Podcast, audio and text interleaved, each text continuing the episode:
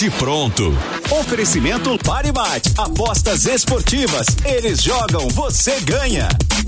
Sextou, muito boa tarde. Tá começando o Bate Pronto aqui na Rádio Jovem Pan, no canal do YouTube Jovem Pan Esportes, com vitória do Palmeiras por 1 a 0 contra o São Bernardo, gol dele, Flaco Lopes quinto gol na temporada 2024 em sete jogos, cinco partidas que ele iniciou como titular. Ontem saiu do banco de reservas e deu a vitória para o Palmeiras no ABC Paulista.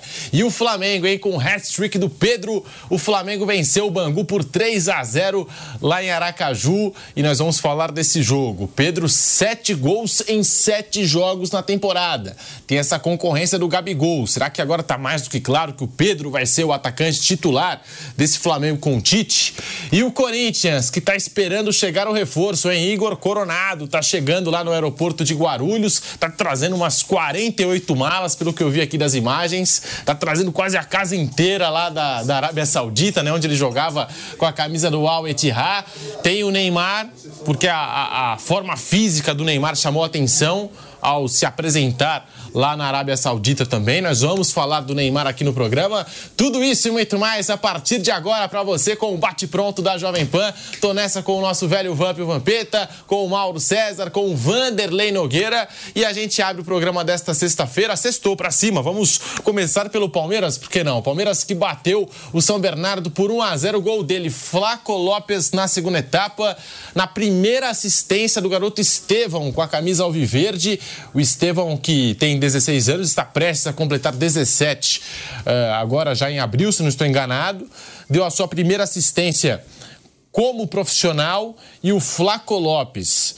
Nessa temporada, sete jogos, cinco gols marcados e cinco partidas como titular. Ontem não foi titular, mas saiu do banco de reservas e deu a vitória para o Palmeiras. Um jogo que também foi interrompido por conta da falta de luz aos 28 minutos da primeira etapa.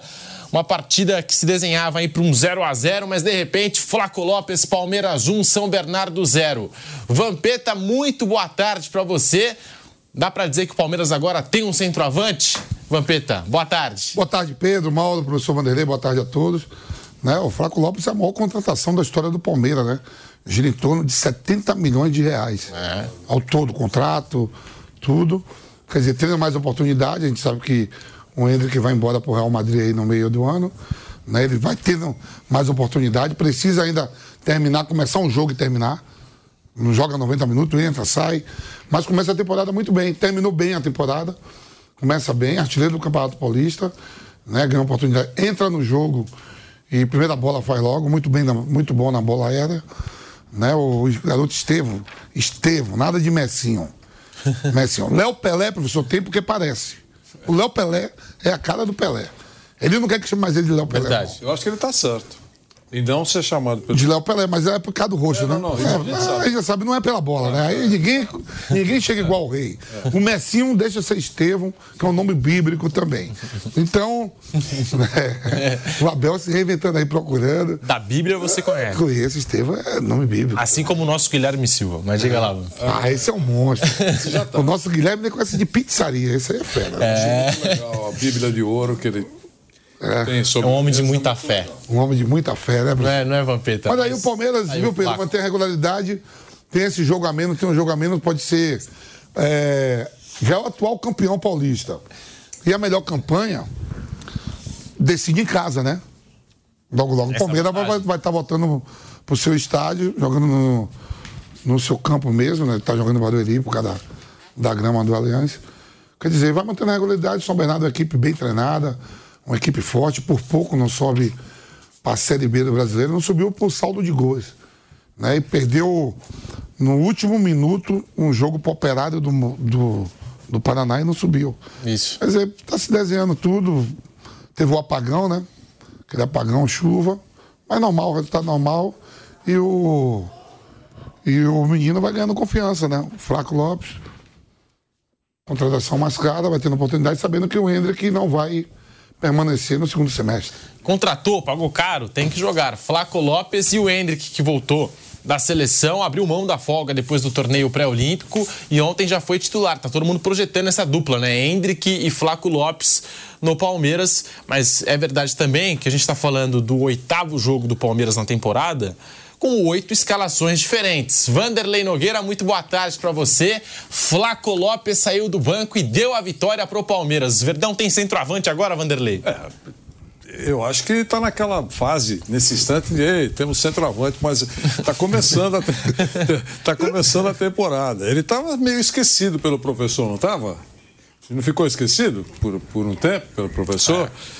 É, o Abel, inclusive, em alguns momentos deu umas cacetadinhas dele e tal, mas agora ele está colocando a bola para dentro e aos poucos vai ganhando espaço. O fato do Hendrick sair do Palmeiras dentro de algum tempo, é, o Palmeiras está se ajustando, né? E ele é um jogador que tem mostrado eficiência. Aliás, é uma palavra muito usada pelo Abel.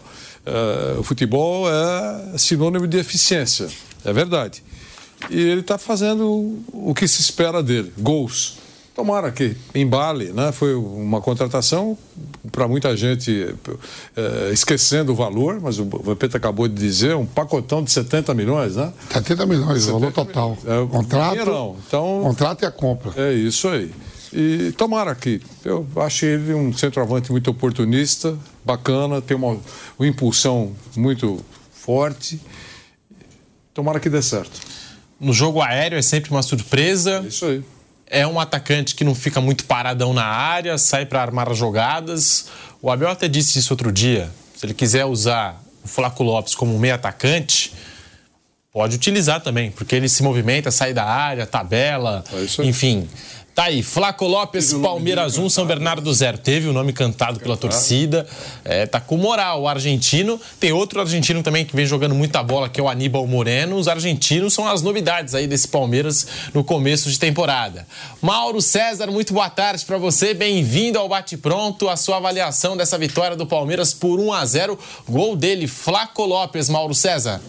Boa tarde, Pedro, companheiros. Bem, o Flaco Lopes é um jogador eh, que, muito disputado na, na Argentina pelos times maiores que o Lanús, de onde ele veio. É, é, um jogador jovem, artilheiro, mas que teve muito poucas oportunidades durante um bom tempo. Ele chegou a ser a última opção. Antes dele tinha Navarro, tinha o Breno, aí depois o Hendrick, naturalmente, também ganhou espaço, que é muito natural nesse caso específico, e agora ele tem tido oportunidade, está mostrando que ele é um bom jogador. É o mais caro jogador que o Palmeiras já contratou na história, né?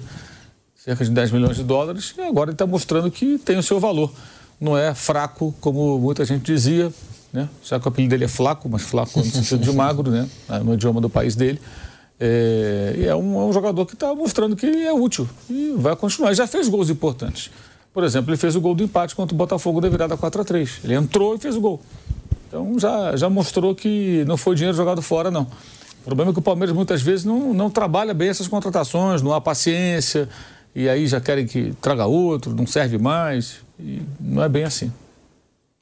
E a gente sabe que o Flaco Lopes, no ano passado, ganhou poucas chances. Nós temos até uma arte aqui com um comparativo da temporada passada para essa, né, do Flaco Lopes, que veio do Lanús da Argentina em 2023. 40 jogos, só que desses 40 jogos, 12 como titular, 8 gols marcados. Desses 8 gols marcados, também há um detalhe um deles contra o Botafogo. Aquela virada para cima do fogão foi determinante para a conquista do título. O Flaco Lopes empata o jogo para o Palmeiras. Mesmo não tendo assim aquela minutagem, ele entrou no jogo e decidiu. Em 2024, ó, já são sete jogos, cinco partidas iniciando como titular e cinco gols. Tá aí, portanto, os números de Flaco Lopes, porque a gente olha esse número cheio, né? 40 jogos, apenas oito gols. Pô, baixo aproveitamento. Não, né? Apenas 12 partidas como titular e 8 gols marcados. Né? E ele teve pouca sequência. Eu só lembro daquela sequência do Flaco na final do Campeonato Paulista, que aí enfrentou o Bolívar, ele fez gol, enfrentou a Água Santa no segundo jogo, fez gol contra o Tom Benz pela Copa do Brasil, Cuiabá na primeira rodada do Campeonato Brasileiro e depois dali saiu do time. Aí o Hendrick foi ganhando mais espaço, outros atletas foram ganhando a preferência do Abel Ferreira e em 2024 parece que o Flaco começa a deslanchar. E aí também tem aquela história, mas é só o Campeonato Paulista. Não é Vanderlei Nogueira, mas se ele está marcando e os outros não estão marcando, eu acho que ele tem algum mérito aí. É o que temos para o momento. Né? Essa é a competição. Eu não tenho o número exato aqui, mas desses 12 jogos que você abordou, ele entrando como titular, eu acho que não ficou como titular o tempo todo. Ele pode ter entrado como titular, mas não Vai jogou 90 minutos. O, tempo, o tempo todo, os 90 minutos. Então isso tem que ser levado em conta também. Mas agora é o que está em discussão aqui. O Campeonato Paulista é o que está em desenvolvimento, é o chamado laboratório, preparação, está azeitando a engrenagem, é, afinando a orquestra. Você pode definir como você quiser. Mas ele está mostrando que está ocupando um espaço importante. Eu acho que está sendo observado e, e, o treinador, aparentemente, pelas últimas declarações, tem entendido que ele é um, uma peça importante para o time. Até para não repetir o que aconteceu, por exemplo, com o Merentiel. Porque o Merentiel chegou junto com o Flaco Lopes, os dois foram apresentados ao mesmo tempo. O Merentiel, ele não teve assim tantas chances, ainda assim marcou gols decisivos na campanha daquele título do Campeonato Brasileiro de 2022, porque o jogo contra o Santos estava difícil, clássico, Palmeiras com um a menos, ele entra e faz o gol da vitória. Contra o Bragantino também entra, marca e ajuda o Palmeiras naquela campanha. Um jogo difícil fora de casa contra o Bragantino. Não teve espaço, Palmeiras cedeu ele por empréstimo com opção de compra ao Boca Juniors, enfrentou o Palmeiras na Libertadores e participou da jogada do gol no ele tá Allianz tá Parque. Boca, ele fez agora gol agora. Acho que nos últimos 27, aliás, acho que nos últimos 27 jogos ele veio numa sequência de 20 gols, o Merentiel. Ele tá muito bem lá no Juniors. Tá muito bem. Então assim, um atleta que não teve aquela sequência, aquela minutagem no Palmeiras e agora vem mostrando o seu futebol no Boca Juniors. Vai ter gente que vai lembrar do Borja que agora está se destacando com a camisa do River Plate. Acho que o Borja já é um outro caso, porque teve muitas oportunidades, muitas chances, várias sequências aí e não engrenou. Vamos ouvir o técnico Abel Ferreira, que falou sobre o Borja, falou sobre o Merentiel, falou sobre o Flaco Lopes, esse momento do Flaco com a camisa do Palmeiras. O Abel Ferreira fala e você acompanha aqui na Jovem Pan. Felizmente os nossos jogadores uh, sabem aquilo que nós trabalhamos dentro do clube, e sabem também lidar com aquilo que é o 8 do 80 do futebol brasileiro. Um, o Borja aqui não deu nada, foi completamente torcidado pelos nossos torcedores. Está no River, está bem. Um, entre outros, podia estar a falar no Pedro que saiu no Flamengo e foi assobiado, o Hulk que saiu num, no jogo do Atlético Mineiro, uh, jogadores fantásticos, com registros fantásticos, mas a cobrança aqui é muito grande, já disse, tenho pena que hum, os mesmos torcedores dos palmeirenses, dos corintianos, dos, uh, pa, pa, uh, dos uh, são Paulinos, enfim, de outros estados também, os fluminenses, os do, não fossem tão exigentes que são com os jogadores treinadores como são com, como deviam ser com as regras da sociedade, fazer cumprir as regras da sociedade e não são.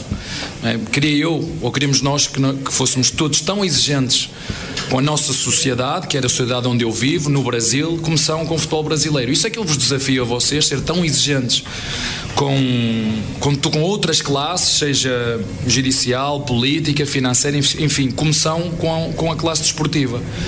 É só isso que eu peço, porque hum, em relação ao, ao Flaco Lopes, e quero pôr já aqui gelo, porque porque, como te disse, uh, eu sempre falei é preciso tempo, é preciso paciência, mas não é para ele, é para todos os jogadores jovens. E infelizmente aqui no Palmeiras temos o caso do Zé Rafael, temos o caso do Veiga. O Veiga agora é um ídolo, mas já foi completamente amassado. Queimaram camisolas, rasgaram. Eles têm isso na memória deles. Eles não apagam da memória deles. Eles sabem o que é ser cruel. E eu, o que procuro fazer, e já disse isso na última entrevista, quando todos os torcedores do Palmeiras, os verdadeiros torcedores, forem capazes de reconhecer o grande jogo que fizemos aqui hoje, reconhecer o esforço desta equipa, reconhecer que a estrela é a equipa e em vez de estar a criticar que é uma minoria, mas nós queremos é que a nossa maioria, que é aqueles que são, como dizem, a ganhar ou a perder, nós vamos estar lá para te apoiar. É isso que nós queremos, é isso que eu, enquanto treinador, peço, como foi os nossos, os nossos, os nossos torcedores que estiveram aqui, que nos ajudem, que respeitem o esforço dos nossos jogadores, porque eu já disse mais de 500 vezes, já estou aqui há tempo suficiente, já disse mais de 500 vezes, tudo o que nós fazemos no CT é para proporcionar jogos com esta qualidade que fizemos hoje e, e, se der para ter um resultado mais elástico de 3 ou 4, como foi hoje, é isso que nós, que nós pretendemos. Portanto, vamos meter um gelo nessa euforia toda um, e respeitar todos os nossos jogadores que trabalham para ser um, titulares desta equipe. Mauro César tá aí, a palavra do professor Abel Ferreira citando o Borja, citando o Hulk do Atlético Mineiro, o Pedro, que ele destacou que foi vaiado outro dia, e também o Flaco Lopes, falando da pressão em cima do futebol brasileiro e desse atacante, o Flaco Lopes, que agora chegou ao seu quinto gol na temporada em sete jogos até aqui. Mauro César. Bem, eu acho que assim, é normal que jogadores é, de time grande sejam cobrados, pressionados, né? Técnicos também são profissionais muito bem pagos, é, que trabalham em clubes que têm grande torcida, é natural que se cobre. Concordo que existem exageros, né, cobranças muitas vezes exageradas, é, descabidas até. E falta de paciência. Isso tudo existe, não sei se isso é uma exclusividade do brasileiro, eu acho até que, que não. Isso é uma característica que você pode encontrar em vários lugares do mundo, né?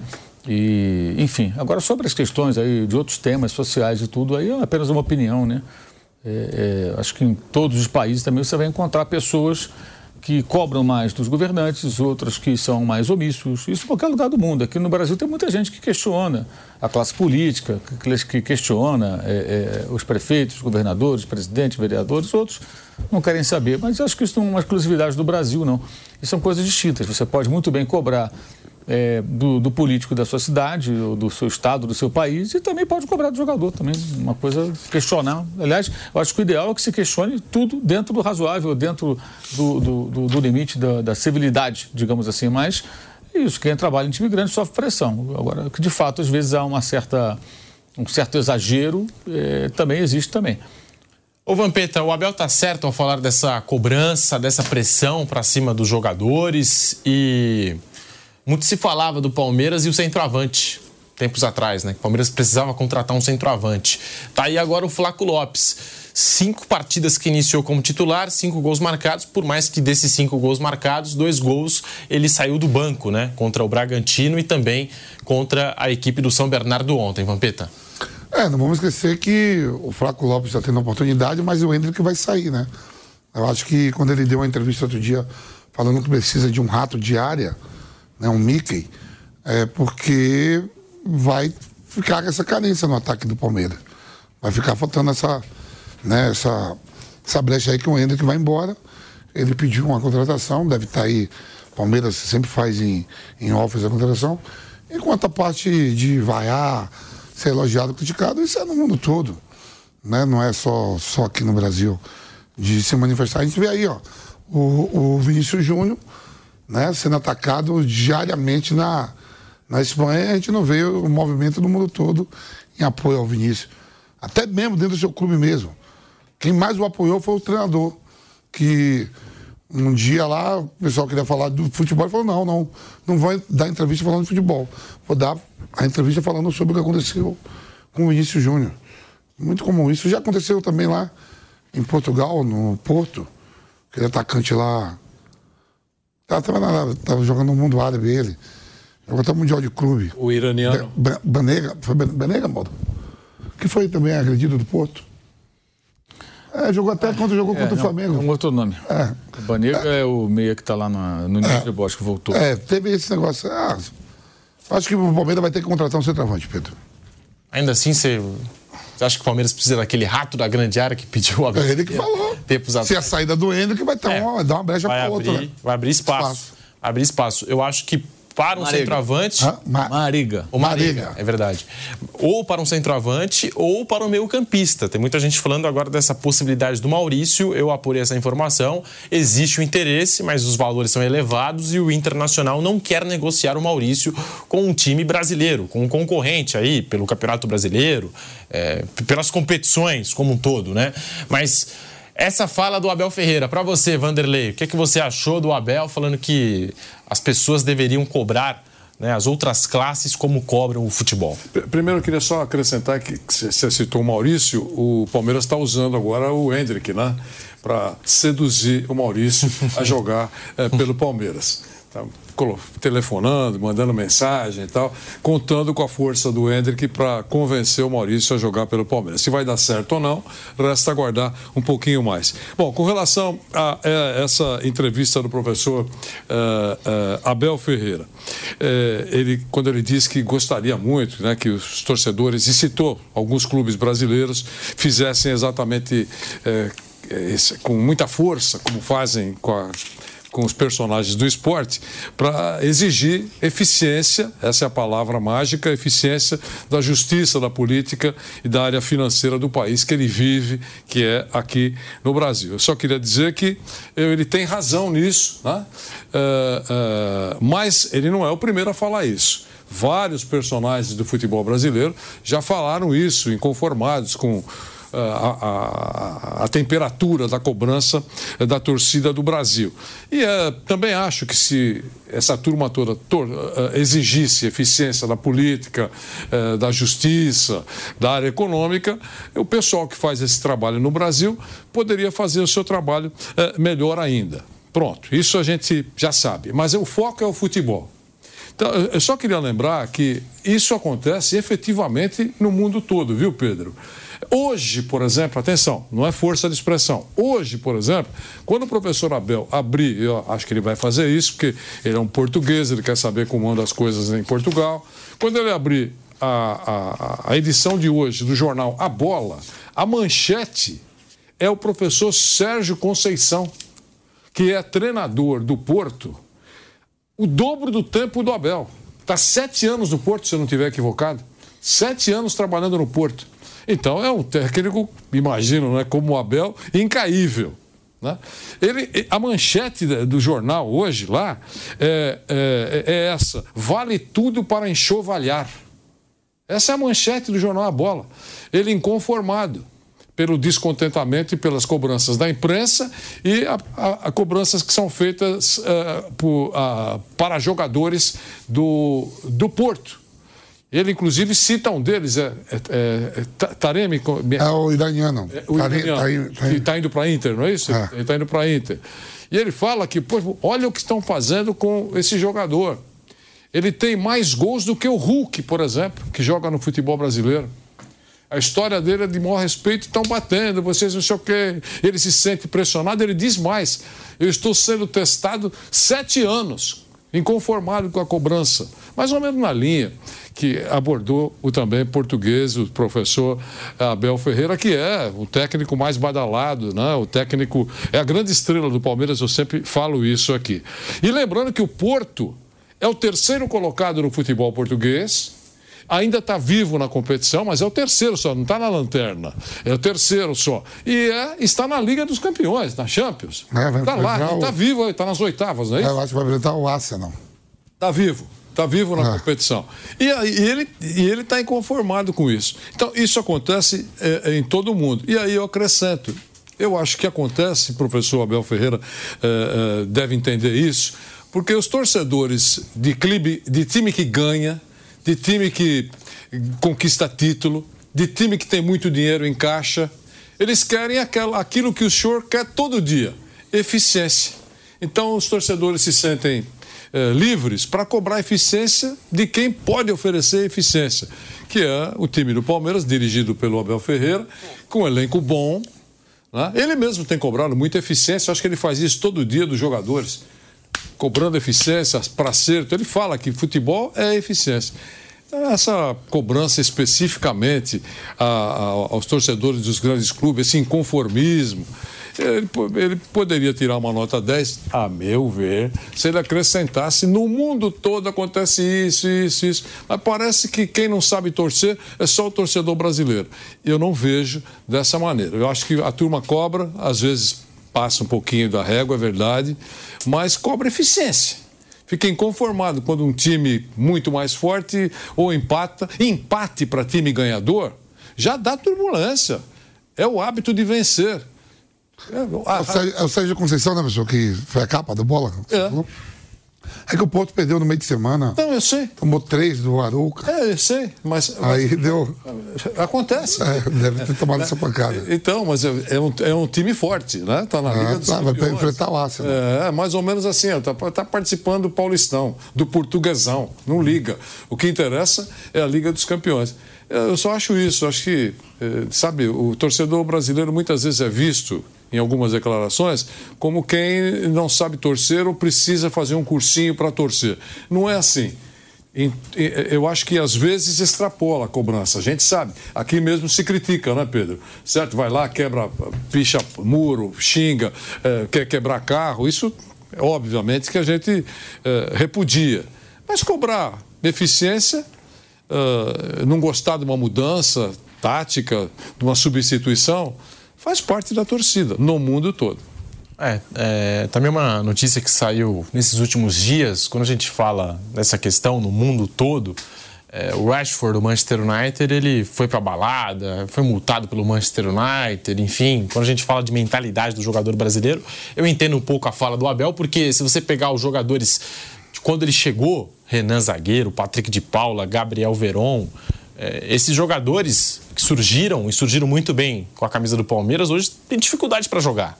Né? O Gabriel Veron saiu do Porto, uma sequência de lesões, já enfrentava uma sequência de lesões no Palmeiras. No Cruzeiro já chegou e já teve uma lesão no pé. É, o Patrick de Paula com muita dificuldade para jogar lá no Botafogo também, uma sequência de lesões. O Renan Zagueiro nem preciso falar. Enfim, é, ele acompanhou ali jogadores que, de alguma forma, deixaram se deslumbrar um pouco. O Gabriel Menino admitiu isso, que ainda está no elenco do Palmeiras. Ele falou, cara, comecei ali, fui bem e tal, depois deixei subir a cabeça e deixei de jogar futebol. Então eu acho que por esse lado, acho que o Abel Ferreira fica tocando nessa tecla, é que tem que mudar a mentalidade e tal. Mas a gente vê esses casos também lá fora. Tô citando aqui o Rashford. E sobre o Flaco, eu acho até engraçado o Abel Ferreira falar é, é, da eficácia, da eficiência. Foi o que ele apontou depois da Supercopa do Brasil. Porque, assim, ele citou aquele gol perdido pelo Flaco. Eu nem achei, assim, um gol tão perdido assim. O Flaco fez o que podia ter feito na, na, na jogada, no lance. Bola na segunda trave. O Flaco se esticou todo para poder chegar na bola. Chegou, e não conseguiu fazer o gol. Não foi aquele gol perdido que era só rolar pro gol ou algo assim. Né? E agora fica falando da pressão em cima dos jogadores e tudo mais. Achei que naquele momento talvez o Abel tenha exagerado um pouquinho, talvez com o Flaco Lopes, quando tentou explicar ou justificar por que, que o Palmeiras perdeu aquele título da Supercopa. Bom, a gente segue aqui no bate-pronto da Jovem Pan. Vamos ouvir mais do técnico do Palmeiras, agora falando sobre o John John. Outro jogador revelado nas categorias de base do clube. Ontem o Palmeiras entrou em campo com seis, seis atletas formados nas categorias de base. Vamos acompanhar o Abel Ferreira aqui na PAN. Por exemplo, o John John, que é, o, é um jogador que, hum, que tem um potencial imenso, um jogador. Eu, eu não sei onde é que pode chegar este jogador se conseguir, para além daquilo, porque ele tem um jogo de risco, é um jogador que dribla, é um jogador que assume risco e para assumir risco vai falhar passos, mas eu digo é para fazer isso, porque quando esses passos começarem a entrar, este vai ser um jogador que pode chegar aos melhores do mundo. E às vezes custa-me um, ele ser um bocadinho amassado neste momento, ou às vezes, como foi, por exemplo, no jogo da, da Supercopa, onde um, as pessoas não fazem, como digo, mínima noção e escondem-se atrás de um, de um telefone. Estou farto de dizer a eles para não lerem. A gente nunca sabe quem está atrás do telefone, se são realmente torcedores de Palmeiras, se são pessoas organizadas só para. São pessoas que têm inveja. Mas os jogadores têm que entender isto. Jogar num clube como o Palmeiras, uh, a idade não conta. A exigência é máxima. Eu só tenho que fazer isto: é acreditar que o treinador vai ajudar sempre. E estamos aqui para os apoiar em todos os momentos porque acreditamos neles. Estão aqui é porque têm valor e fico muito feliz por termos uma equipa jovem, por hoje iniciarmos com, com cinco ou seis jogadores estão a trabalhar connosco desde que nós chegamos ao clube e com o tempo e com paciência.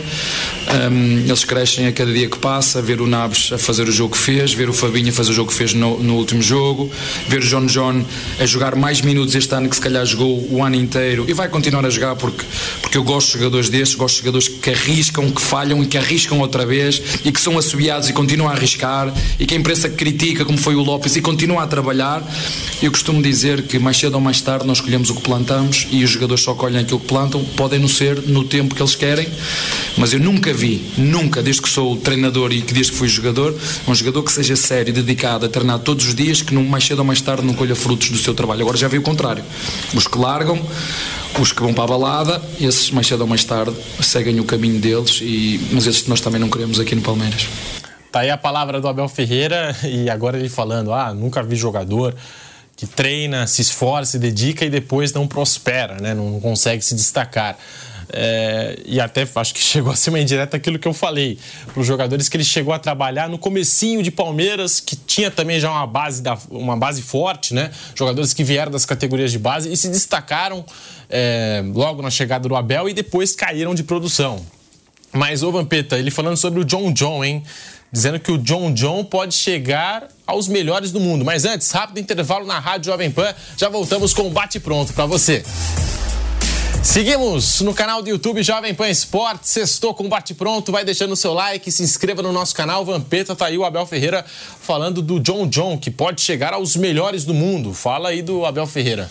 É um elogio pro atleta, né? Ele trabalha todo dia com atleta. Ele já falou isso também do Scarpa. Se o Scarpa jogasse lateral esquerdo, podia ser um dos melhores do mundo, lembra? Falou, chegou a falar. Eu lembro das coisas. É bom pro John John receber elogio do chefe. Mas receba elogio, mas bota pra jogar. É. ah, professor, beleza, você anda mal, mas dá pra jogar domingo contra o Corinthians? tá jogando os 90 minutos? Encheu a bola do John John. É, fica no banco. Tem muito torcedor pegando no pé dele. Eu acho que é aquele jogador que onde o técnico coloca para jogar, joga, o John John. Seja de volante, meio atacante, é, de ponta, o, mais recuado, ele joga, né? O professor tava no, pé, operário, tava no PSV, né? Na bola. Aí tá no PSV, tinha que marcar o, o Overmars, né? PSV, a, a Jacques lá, o clássico, né? Aí o Dica de Focati era treinador do PSV. Falou pro lateral esquerdo, Arthur Numa, né? Por que você não faz igual o Vampeta?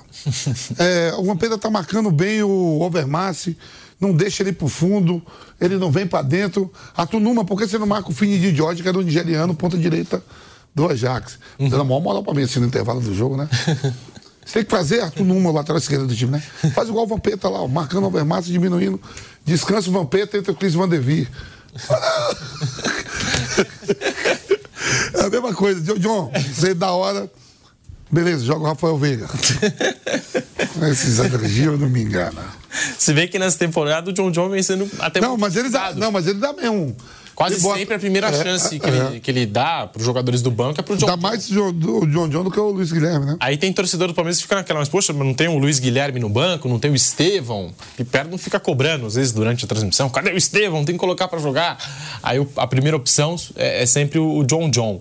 É, Tá aí a palavra do Abel, Vanderlei. John John pode se tornar um dos melhores do mundo, pode chegar aos melhores do mundo, tem potencial para isso. Palavra do Abel Ferreira. Em campo a gente não tá vendo, mas talvez aí no dia a dia, no treino que a gente não tem acesso, vai ver, né? Ele tem não, ele alguma pode, informação pode, aí diferente da nossa. Ele essa sensibilidade, sem dúvida. Ele tem mais contato com o jogador no dia a dia do que a imprensa, por exemplo, e, e, e os torcedores. Ele acredita uh, no perfil do jogador. Ele tem 21 anos, né, o garoto, né? Tem 21 anos. Tá dois, menos de dois anos que ele está no Palmeiras. Ele estava no Primavera, não é isso?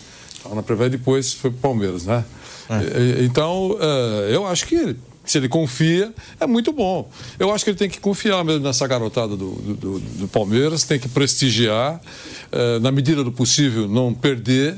A gente sabe que a base do Palmeiras é muito boa, a gente já falou aqui que será impossível eh, alguns jogadores eh, serem usados pelo Palmeiras. Ou serão emprestados, ou serão vendidos, porque a base é muito boa, não dá para usar todo mundo. Né?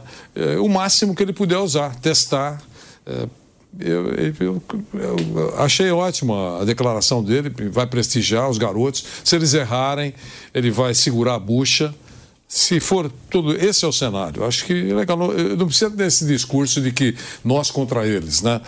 Vocês não devem dar muita importância para pra, as vaias, para as críticas fortes. Eu acredito, eu acredito em vocês. Tal. É, esse, é, nós contra eles é, não cabe.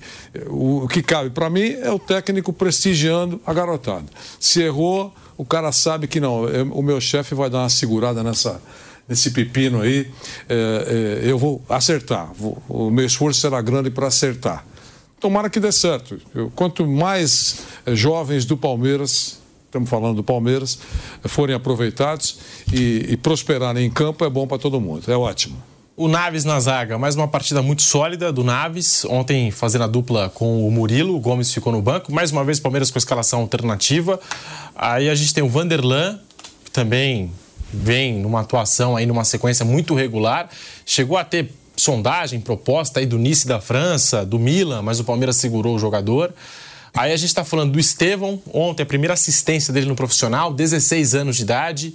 Tem o Luiz Guilherme e tem também o Hendrick, que agora retornou da seleção pré-olímpica, dispensou a folga, abriu mão da folga, já participou das atividades e ontem também participou do jogo contra o São Bernardo. Foi muito bem em campo, caçado pelos adversários, não tem como ser diferente.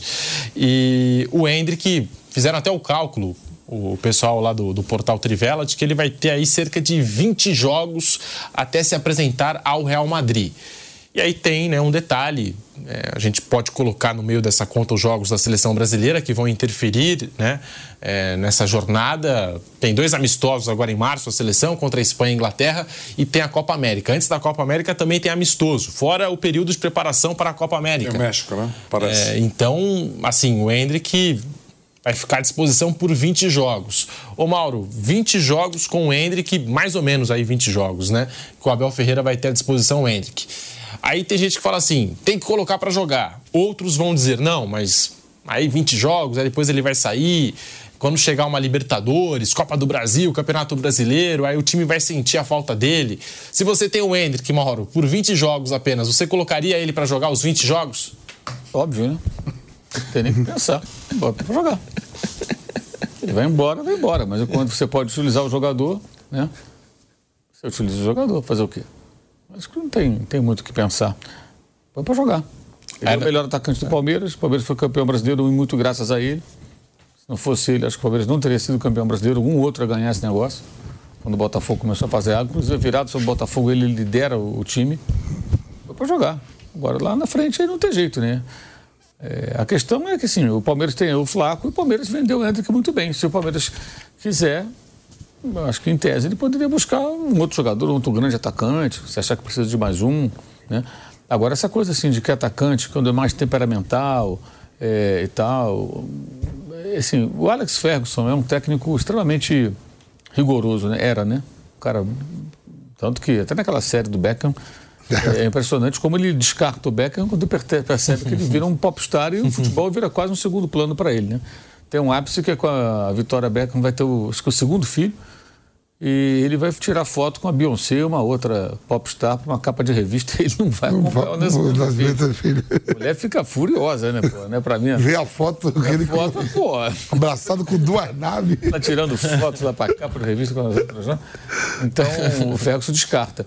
É, a, a, grande virada do, do Manchester United acontece quando o Ferguson levou sete anos para ser campeão inglês. Ele ficou sete anos sem ganhar o campeonato inglês. Depois ele, ele, ele ganhou 13.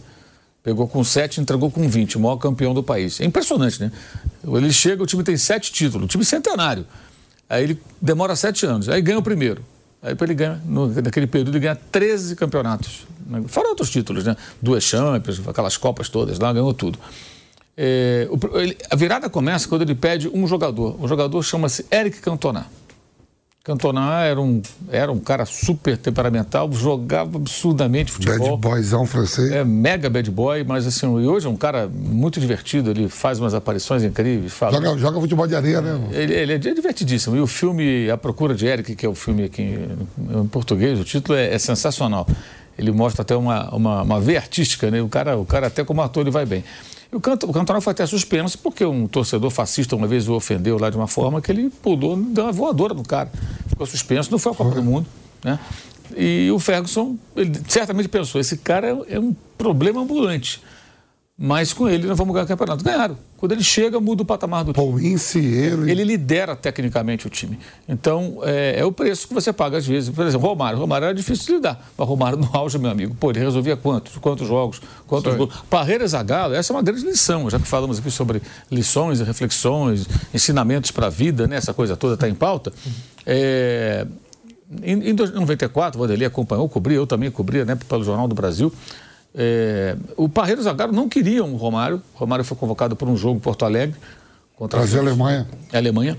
Ele não jogou, ficou furioso e falou: pô, vocês me tiram lá do outro lado do mundo, atravessa o oceano para não jogar, pô. É. Ele esperneou, ele, ele era assim. É, aí ficou aquele impasse, o Zagallo e Parreira não queriam convocá-lo de jeito nenhum. Mas quando a coisa complicou, o Brasil jogou contra o Uruguai no Maracanã. Se perdesse, não iria para a Copa do Mundo. Chamaram o Romário. Tentaram outros atacantes, ótimos atacantes, mas ninguém. Careca, Miller. É, o Careca até para de jogar ah. na seleção durante a eliminatória. Percebe que ele já não tinha mais o nível. Sendo muito vaiado, né? É, ele não estava bem. Ele já não estava bem. Já estava na reta final de carreira. Ele dizia, joga Evaí, joga Miller. Jogam outros atacantes excelentes, mas ele. Ninguém, ninguém se firma. Aí, na hora lá contra o Uruguai, não podia correr risco, chama quem? Chama o Romário.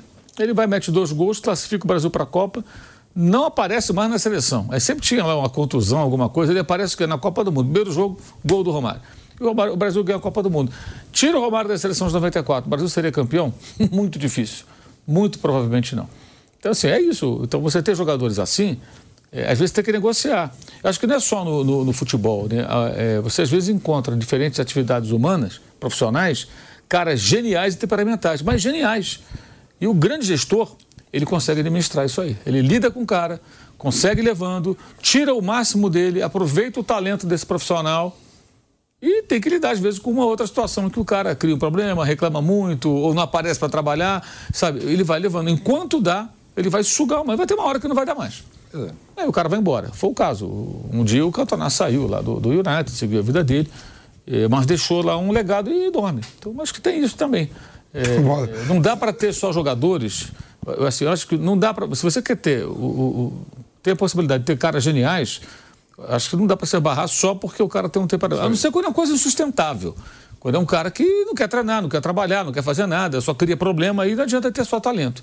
Mas um cara talentoso que eventualmente tem alguns momentos mais difíceis, se ele está te entregando, acho que você é o grande gestor, você vai administrar aquilo ali e vai tirar dele o máximo. O Vampeta teve que ter jogado com vários caras assim, mas que resolviam, que decidiam jogos e vai, vai se levando. É, tirando o nível técnico, a gente sabe que existia existe, né? existia na, na, no momento uma grande diferença, mas o, o, dia que quiseram amansar o Serginho.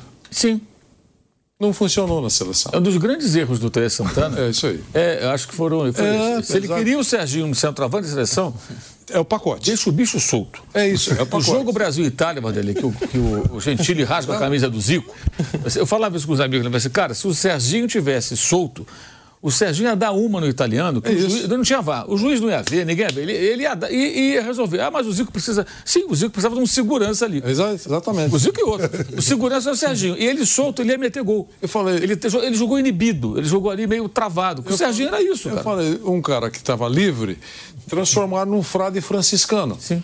Não deu certo. É, é uma vez o Vampeta contou uma piada aqui, que é uma verdade na, na carreira dele, que estavam tentando levar para um culto. Mas sendo carioca. Não dá. É, respeito. É o caso do Guilherme Silva, por exemplo. Ah, né? sim. É, a gente respeita. Sim. Certo? Quer dizer, mas ele. Oh, não dá. Vocês que o Mauro está. O Mauro, você está contando aqui do, do Romário. Quem vai vencer todas as divididas? Que o Romário faz aqueles dois gols nas eliminatórias. Aí classifica o Brasil. Eu estava vendo a entrevista do Romário esses dias. Sabe o que o Romário falou?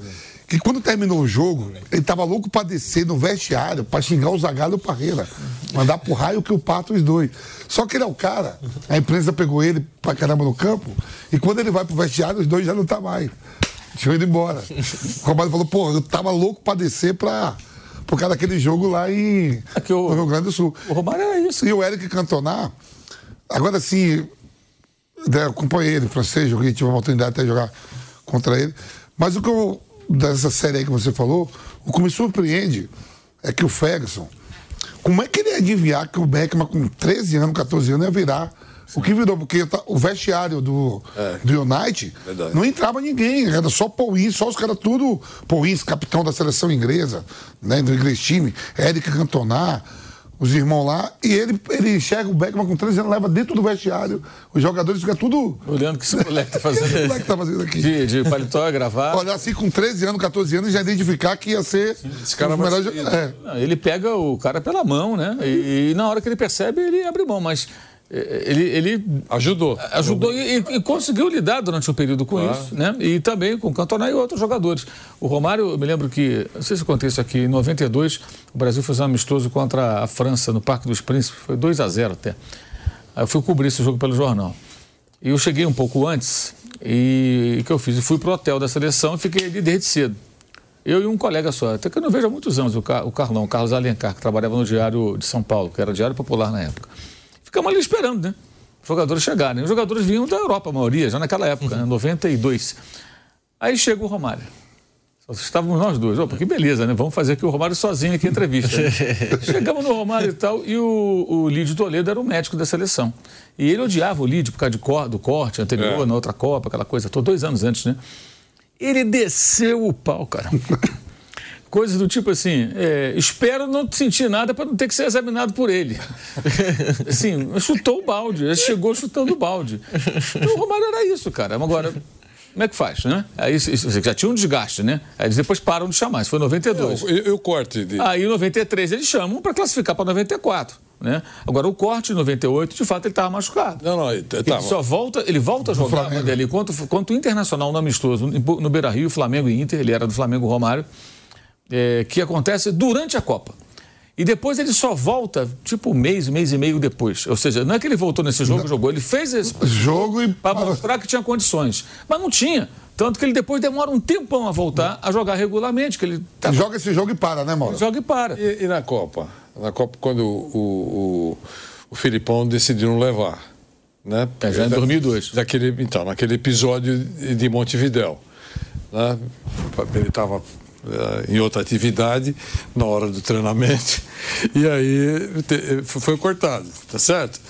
E aí a gente aqui eh, teve um de- desacordo contratual e, e o Sotuta naquela época, quando a gente estava montando a equipe sem transmissão, a gente não pela primeira vez não transmitimos porque não houve um acordo financeiro, então criou-se uma outra alternativa, né? Vamos fazer, assista a Copa pela TV Globo e ouça a Jovem Pan. E aí formamos um time. Mas a- a- a- o primeiro nome, o seu Tuta disse assim: quem que está faltando na Copa? Eu falei, faltando do quê? Eu falei, não, jogador. Eu falei, ah, Romário, foi, tinha sido cortado. Ele falou, vamos contratar o Romário. Aí foi a primeira contratação da equipe, que foi formada por 11 personagens. Né? E- mas quem mais? Aqueles que estão por cima na época, em 2002. Quem é? Além do pessoal que está na seleção, que a gente não pode contratar. Quem? Luxemburgo, estava tava com grande espaço. Carlos Alberto Parreira. E aí foi falando, Zagalo, deu 11.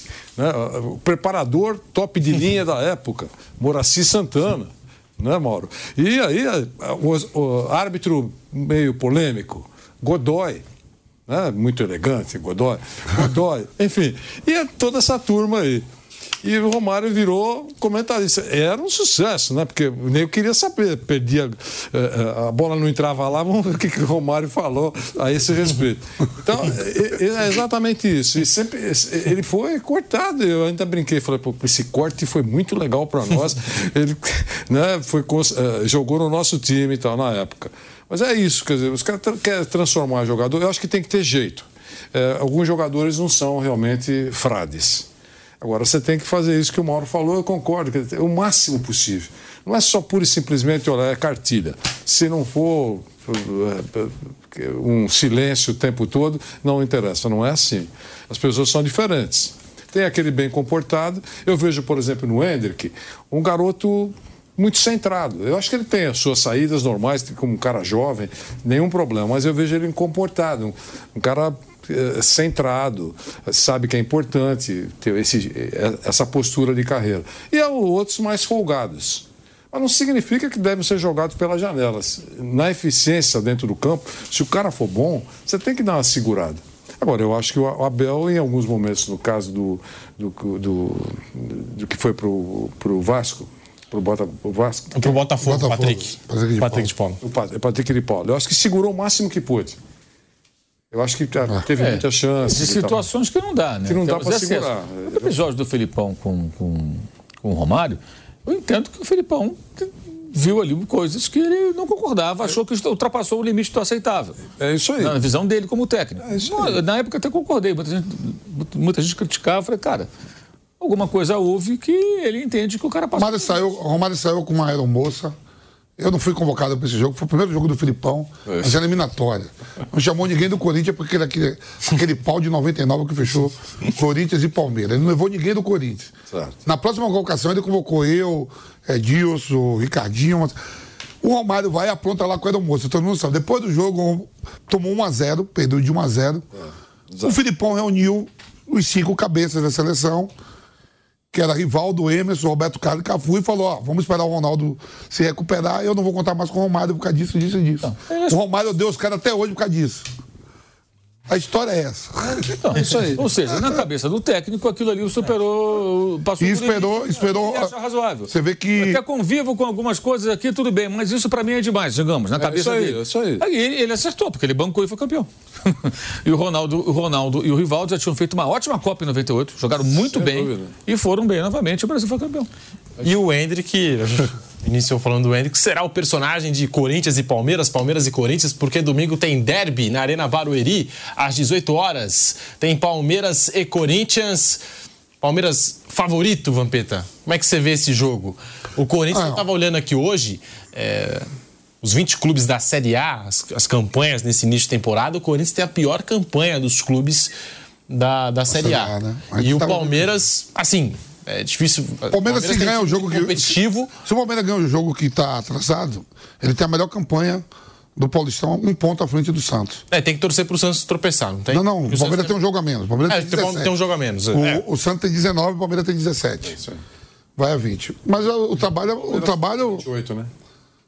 O que está faltando? Eu acho que é isso, acho que é isso. Palmeiras e Portuguesa. Acho que é isso. Esse jogo. Em, Dia Brasília. 21. Copa. em Brasília. Dia 21 esse jogo. É? Tá bom.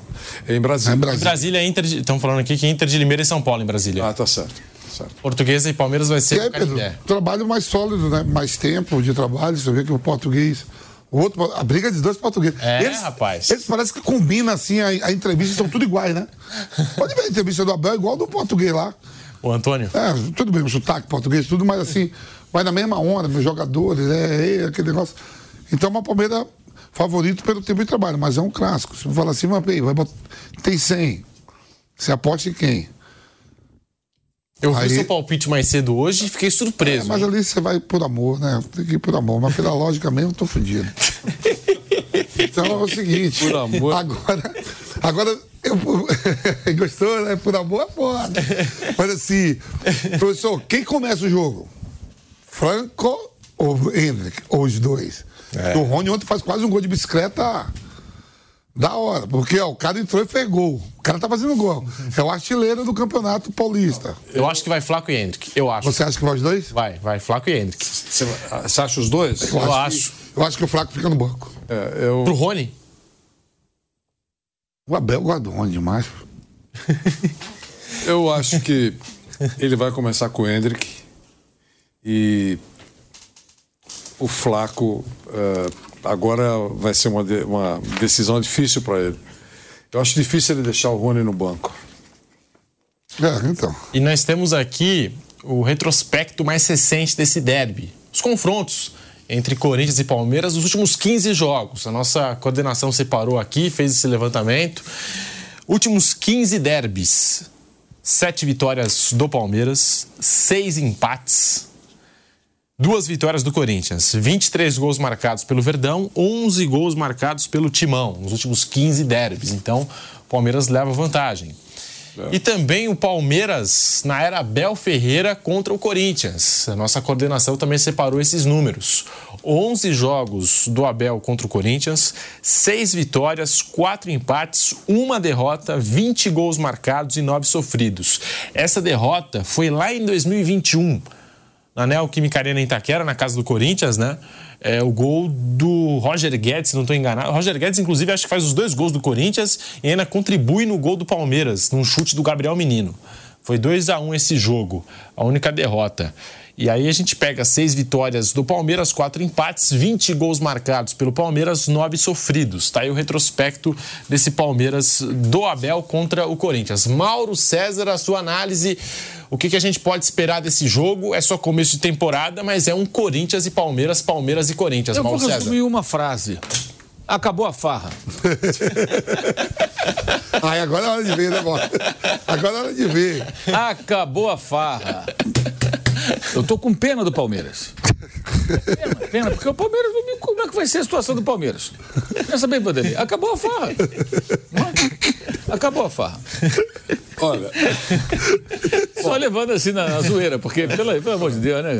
O Palmeiras é franco favorito e um detalhe: enquanto o Corinthians for gerido dessa maneira, que ele é gerido, e não entrar em, em, em um processo de recuperação, reestruturação para ter times mais fortes, ele vai ser sempre. eh, o, o Palmeiras vai ser favorito contra o Corinthians. Itaquera vai ter um equilíbrio e em qualquer outro lugar que jogue, Barueri, Allianz Parque, eh, eh, onde for, eh, o, o Palmeiras vai ser favorito, que tem time melhor e vai continuar tendo time melhor porque está organizado, porque tem lá um, um projeto que está em andamento. O Corinthians está sempre na tentativa e erro.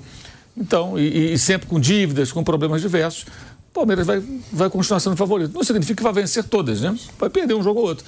Mas vai ser o favorito. E domingo não será diferente. O Palmeiras é favorito contra o Corinthians. Mas, de qualquer maneira, acabou a farra. A farra não tem uma farra. Significa, eu entendo, Vanderlei, que acabou a farra pode ser o seguinte: o jogo lá em Barueri, entre os dois, a última vez, foi 3 a 0 para o Palmeiras. É verdade que o Vitor Pereira poupou jogadores, que ele tinha um jogo, foi num sábado, na terça tinha um jogo com o Boca pela Libertadores, e se o Corinthians não vencesse, ele provavelmente não avançaria para outra fase. Como não avançou, né, no ano passado. Isso foi no ano retrasado, 2022. É, então, como não vai ter farra, é possível que o Palmeiras vença por um gol apenas de diferença e não por um placar mais elástico. Sem farra. olha, é, é, o- claro, mas todo mundo vai falar isso e é verdade. O favoritismo do, do Palmeiras é muito grande. Lembrando que o Corinthians vem de duas vitórias seguidas. Isso, é, mas, o favori, mas independente disso, é bom vencer. Eu acho que é bom vencer. O Corinthians tá, o São Paulo tava, é, é, já foi para a terceira, para para segunda vitória, é, pe- perdão, segunda derrota consecutiva. O Corinthians foi para terceira vitória, né? Segunda vitória. Essa segunda vitória consecutiva. Então, eu acho isso extremamente importante, sem dúvida. Para o Corinthians é um refresco. É, agora, favoritismo é todinho do Palmeiras, todo mundo considera isso. Eu ainda disse ontem, estava conversando com o Bruno Prado sobre isso. Falei assim: olha, se o Corinthians conseguir a partida heróica de, de empatar com o Flamengo, eh, com o Palmeiras, já é uma comemoração de, de carnaval.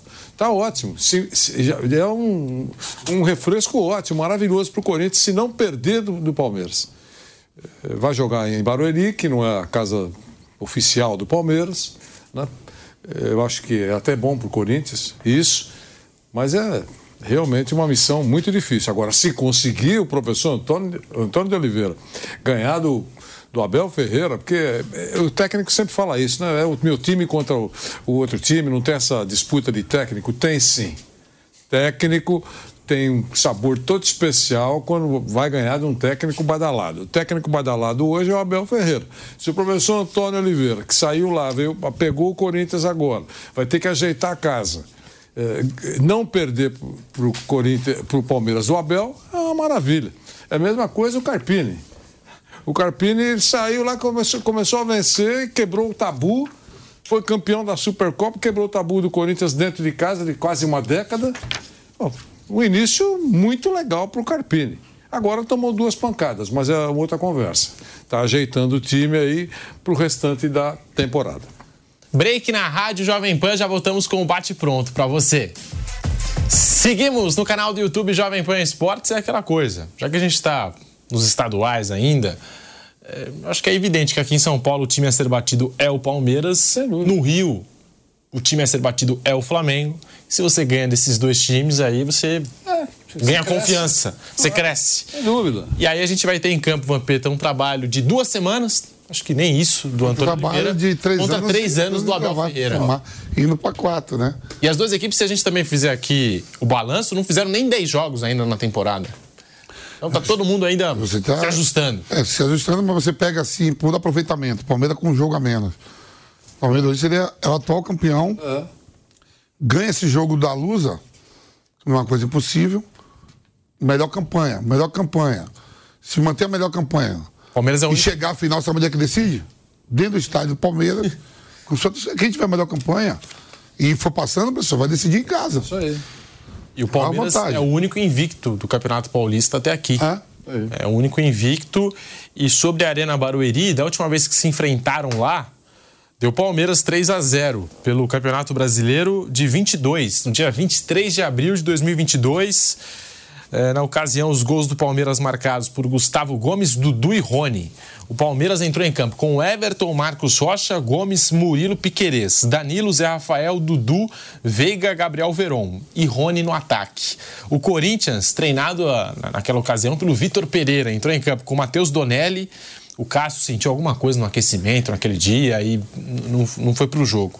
Por isso o Matheus Donelli no gol. Rafael Ramos, João Vitor, Raul Gustavo, Lucas Piton. Duqueiroz, Maicon Paulinho. Gustavo Mantuan, Roger Guedes, Júnior Moraes. Basicamente, desse time do Corinthians. Tô tentando puxar aqui, acho que só o Maicon, né? O Raul Gustavo também tá no elenco, né? Do Corinthians hoje. Raul Gustavo e Maicon, eu acho. Porque o Roger Guedes saiu, Duqueiroz saiu. Do Queiroz já tá no Grêmio, né? É, já, já foi, Grêmio, né? bateu na Rússia e já voltou pro Tá Brasil. no Grêmio. Ah, Rafael Ramos, Piton, tá no tá no. Ceará. Paulinho. Tá lá Paulinho. ma- ma- machucado. Paulinho, né, machucado, mas é, É, ganhou mais seis meses de contrato até pela por legislação. É, né? legislação. É, Mantuan, Guedes já saiu. Júnior Moraes também, enfim. Então, e o Vitor Pereira no banco também já saiu, evidentemente. Bem mudado, né? E aí no Palmeiras, ó, o Everton, Rocha, Gomes, Murilo Piquerez. Manteve aqui o sistema defensivo. Aí o Danilo saiu, o Zé Rafael continua, Dudu tá machucado, Veiga continua, Verón saiu e o Rony continua. É. Então, assim, pouquíssimas mudanças, né? nessas E o Abel Ferreira no banco de reservas. E nessas ausências aí, quem entrou também não decepcionou. Ah. Então, é, aí. Ó, o Hendrick tá aí. ó. Ó, o Hendrick tá aí. É isso aí, quer dizer, a diferença é enorme em, em- em trabalho, planejamento, né? O técnico há muito tempo, vai completar quatro anos, né? Quando completar esse? É. Quatro anos, quatro anos. Lá no segundo semestre. É, ou a gente dá valor para isso ou não, porque todo mundo diz que precisa de tempo para trabalhar. Trabalho a longo prazo pode ser algo muito enriquecedor para o clube. Enfim, quando a coisa prospera e, e encaixa. É o caso do Abel. Então é uma diferença muito grande.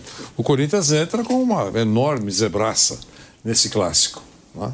É isso.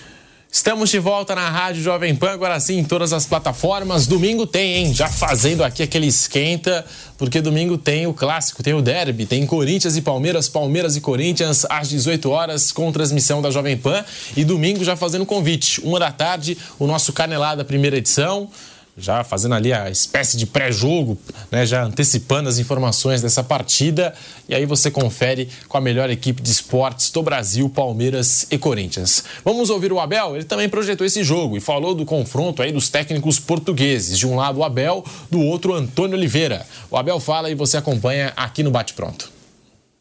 Olha, eu vou falar daquilo que eu conheço, que é da minha equipa e da forma como nos preparamos para cada jogo. Sim, sei que é um jogo importante, é um derby.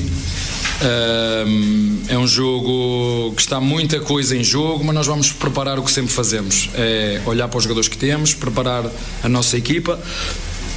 Ainda que tenhamos menos um dia para preparar o jogo do que o nosso adversário, porque ele tem três dias e nós só temos dois. Ahm, e jogar é um, é um Palmeiras contra um Corinthians, ahm, não é o treinador A, B ou C. Já vos disse que os treinadores portugueses se respeitam muito. Ahm, eu estou aqui hoje porque houve, se calhar, uns anos atrás, um treinador português que se aventurou pela Europa fora e que teve sucesso, que foi Mourinho e abriu postas para outros. Teve outro que atravessou o Atlântico numa altura em que ninguém queria vir para o, para o Brasil e falou maravilhas disto, que foi o, Jo- os- o Jorge Jesus e abriu portas para mim. Uh, por exemplo, e, e atrás de mim vieram outros, mas isso não sou eu que escolho os treinadores, são os dirigentes. Eu acho que hum, a competência dos jogadores e dos treinadores não tem nacionalidade E hum, se ele é português, é, nós temos aqui uh, treinadores de várias nacionalidades portugueses, argentinos, brasileiros, todos com qualidades e características diferentes, também é bom para, para, a, para, para a competição mas hum, nós aqui não temos tempo para estudar os treinadores, temos tempo para estudar as equipas e a partir de hoje vamos nos dedicar àquilo que é o estudo do, do Corinthians, agora com, com o novo treinador um, e perceber como é que nós vamos preparar a equipa para chegar a domingo, jogar como sempre fazemos, do início até o fim para ganhar o jogo, isso nós vamos fazer. Mauro César tá aí, confronto dos técnicos portugueses, Antônio Oliveira, que chegou agora no Corinthians contra o Abel, já mais consolidado do lado do Palmeiras, e duas equipes que a gente puxou aqui, de 2022 para cá, pouco se mexeu no Palmeiras e acho que quase todo o time do Corinthians acabou saindo, passando por uma reformulação. Tá aí, Palmeiras e Corinthians, Corinthians e Palmeiras, Mauro. É, o Corinthians, como eu falei, o Corinthians vai para vai não perder, né? Se conseguir um pontinho, vai ser um bom negócio. O Palmeiras, no momento melhor, preservou jogadores aí, pensando no clássico, porque o Palmeiras está numa situação muito confortável, vai se classificar, não vai passar por nenhum perrengue, no sufoco. E aí os jogos mais interessantes são os clássicos, né? Os confrontos contra os adversários mais importantes. Já venceu o Santos, tem agora a chance de enfrentar o Corinthians. E o Corinthians, se conseguir um empate, vai considerar bom resultado, vai achar já um bom negócio já que está numa tentativa de recuperação, também para conseguir afastar de vez o risco de rebaixamento, já que ficou aí um tempo na zona da degola. Mas franco favoritismo do, do Palmeiras para domingo. Ô, Vampeta, você que deu seu palpite aí, eu vi nas últimas horas, apostou no Corinthians. 1 a 0 Continua com o seu palpite? É, continuo, mas é o meu. Quem quiser vir na barca, Mas não bota dinheiro não, viu? É palpite. Ô Vanderlei, você tem um palpite aí pra esse jogo? É, Vitória, Igual o Vampeta? Placar, você tá falando? Ah, se você quiser dar o placar, você não, que sabe. Eu... eu tenho a minha, a minha sensação antes da bola rolar é uma vitória. Uma vitória do, do Palmeiras sobre o Corinthians e tem sido assim, né? Você mostrou uma estatística de 15 jogos, na verdade, uma grande vantagem do, do, do, do Palmeiras, mas nesse momento o jogo é, é, é domingo. Vantagem enorme do, do, do Palmeiras. Se o Corinthians não perder, será muito bom para o Corinthians. Mas também não acredito, digamos assim, se a bola for normal, numa goleada. Isso eu não acredito. Mas uma, numa vitória do Palmeiras eu acredito. O Vamp tem derby domingo e tem o Bavi, hein? Vitória e Bahia, quatro da tarde, domingo. Esse jogo você tem palpite, Vamp? 2 a 0 Vitória. Ó. Oh. Eu falo com mais entusiasmo. Ele tá falando com mais confiança. Porque é. tá campeão da Série B. É. É, vem com o título, não é? Eu vi uma entrevista do Rogério Senna. Esse jogo é na Fonte Nova, Pedro? É na Fonte Nova, gente? É na Fonte Nova. Vai ser na Fonte Nova esse jogo? Vitória e Bahia? Mas eu estava vendo uma entrevista do Rogério Senna e lembraram é, de jogos passados, né, envolvendo Vitória e Bahia, clássicos, lá de 2013. Aí ele, lá de 2013? O cara é de 2013. Mas continua na cabeça do torcedor. Aí ele pergunta para o jornalista, mas você é torcedor do Vitória? Brincando com, com, com um colega, enfim. Vai ser no Barradão, Vampeta, vai ser no Barradão esse jogo. Na nossa casa? comemorando, já está comemorando. Ah, caiu lá. Você viu? É. Pitbull raivoso. Você vai ver. É Bavi, domingo, quatro da tarde, domingo, nós vamos acompanhar aqui no microfone Jovem Pan. Bora falar do Flamengo, mais uma vitória. Pedro foi o nome do jogo lá no estádio Batistão, que estava lotado em Aracaju. Flamengo 3, Bangu 0 pelo Campeonato Carioca. Com esse resultado, o Flamengo chegou a 18 pontos e assumiu a liderança da competição. É o Flamengo 3 a 0 hat-trick de Pedro. Mauro César, a sua análise do jogo e o Pedro, hein? Até outro dia a gente mostrou no programa, foi vaiado por alguns torcedores. E ontem, o destaque do jogo: três gols na conta do Pedro, Mauro César. É, o Pedro ele tem cinco gols e cinco jogos no Carioca e se contar os amistosos lá nos Estados Unidos, sete jogos, sete gols. O Pedro foi o maior artilheiro entre os jogadores brasileiros do mundo no ano passado. Ele, e aqui no Brasil ele ficou atrás do Germancano. Ele fez cinco gols a menos, se não falha a memória. E o Pedro vem fazendo gols direto desde 2022. Ele foi artilheiro da Libertadores 22. Ano passado foi o, brasileiro que mais marcou gols, como eu falei, embora o Flamengo tenha feito uma temporada muito ruim. Esse ano começou bem de novo. Ontem meteu três gols em diferentes situações. Primeiro, numa arrancada individual, que não é nem a sua característica principal. Segundo, numa boa trama ali com o Luiz Araújo, uma tabela rápida, deu para a bola direita, recebeu de volta, fez o gol. E o terceiro, no rebote do goleiro, depois de uma cabeçada do Fabrício Bruno. O Flamengo fez um jogo seguro contra um adversário, como quase todos os adversários do Campeonato Carioca, que são mais fracos, mas venceu com autoridade, não correu risco, não toma gol. O time só tomou um gol no campeonato. Esse gol foi marcado pelo Carlinhos, do, do Nova Iguaçu. O artilheiro né, do campeonato. Tem sete gols, é o goleador da competição, e foi num jogo contra o time de garotos lá, uma falha individual do menino lá do Noga, e ele aproveitou e marcou. Com o Tite à beira do campo, o Flamengo não tomou nenhum gol.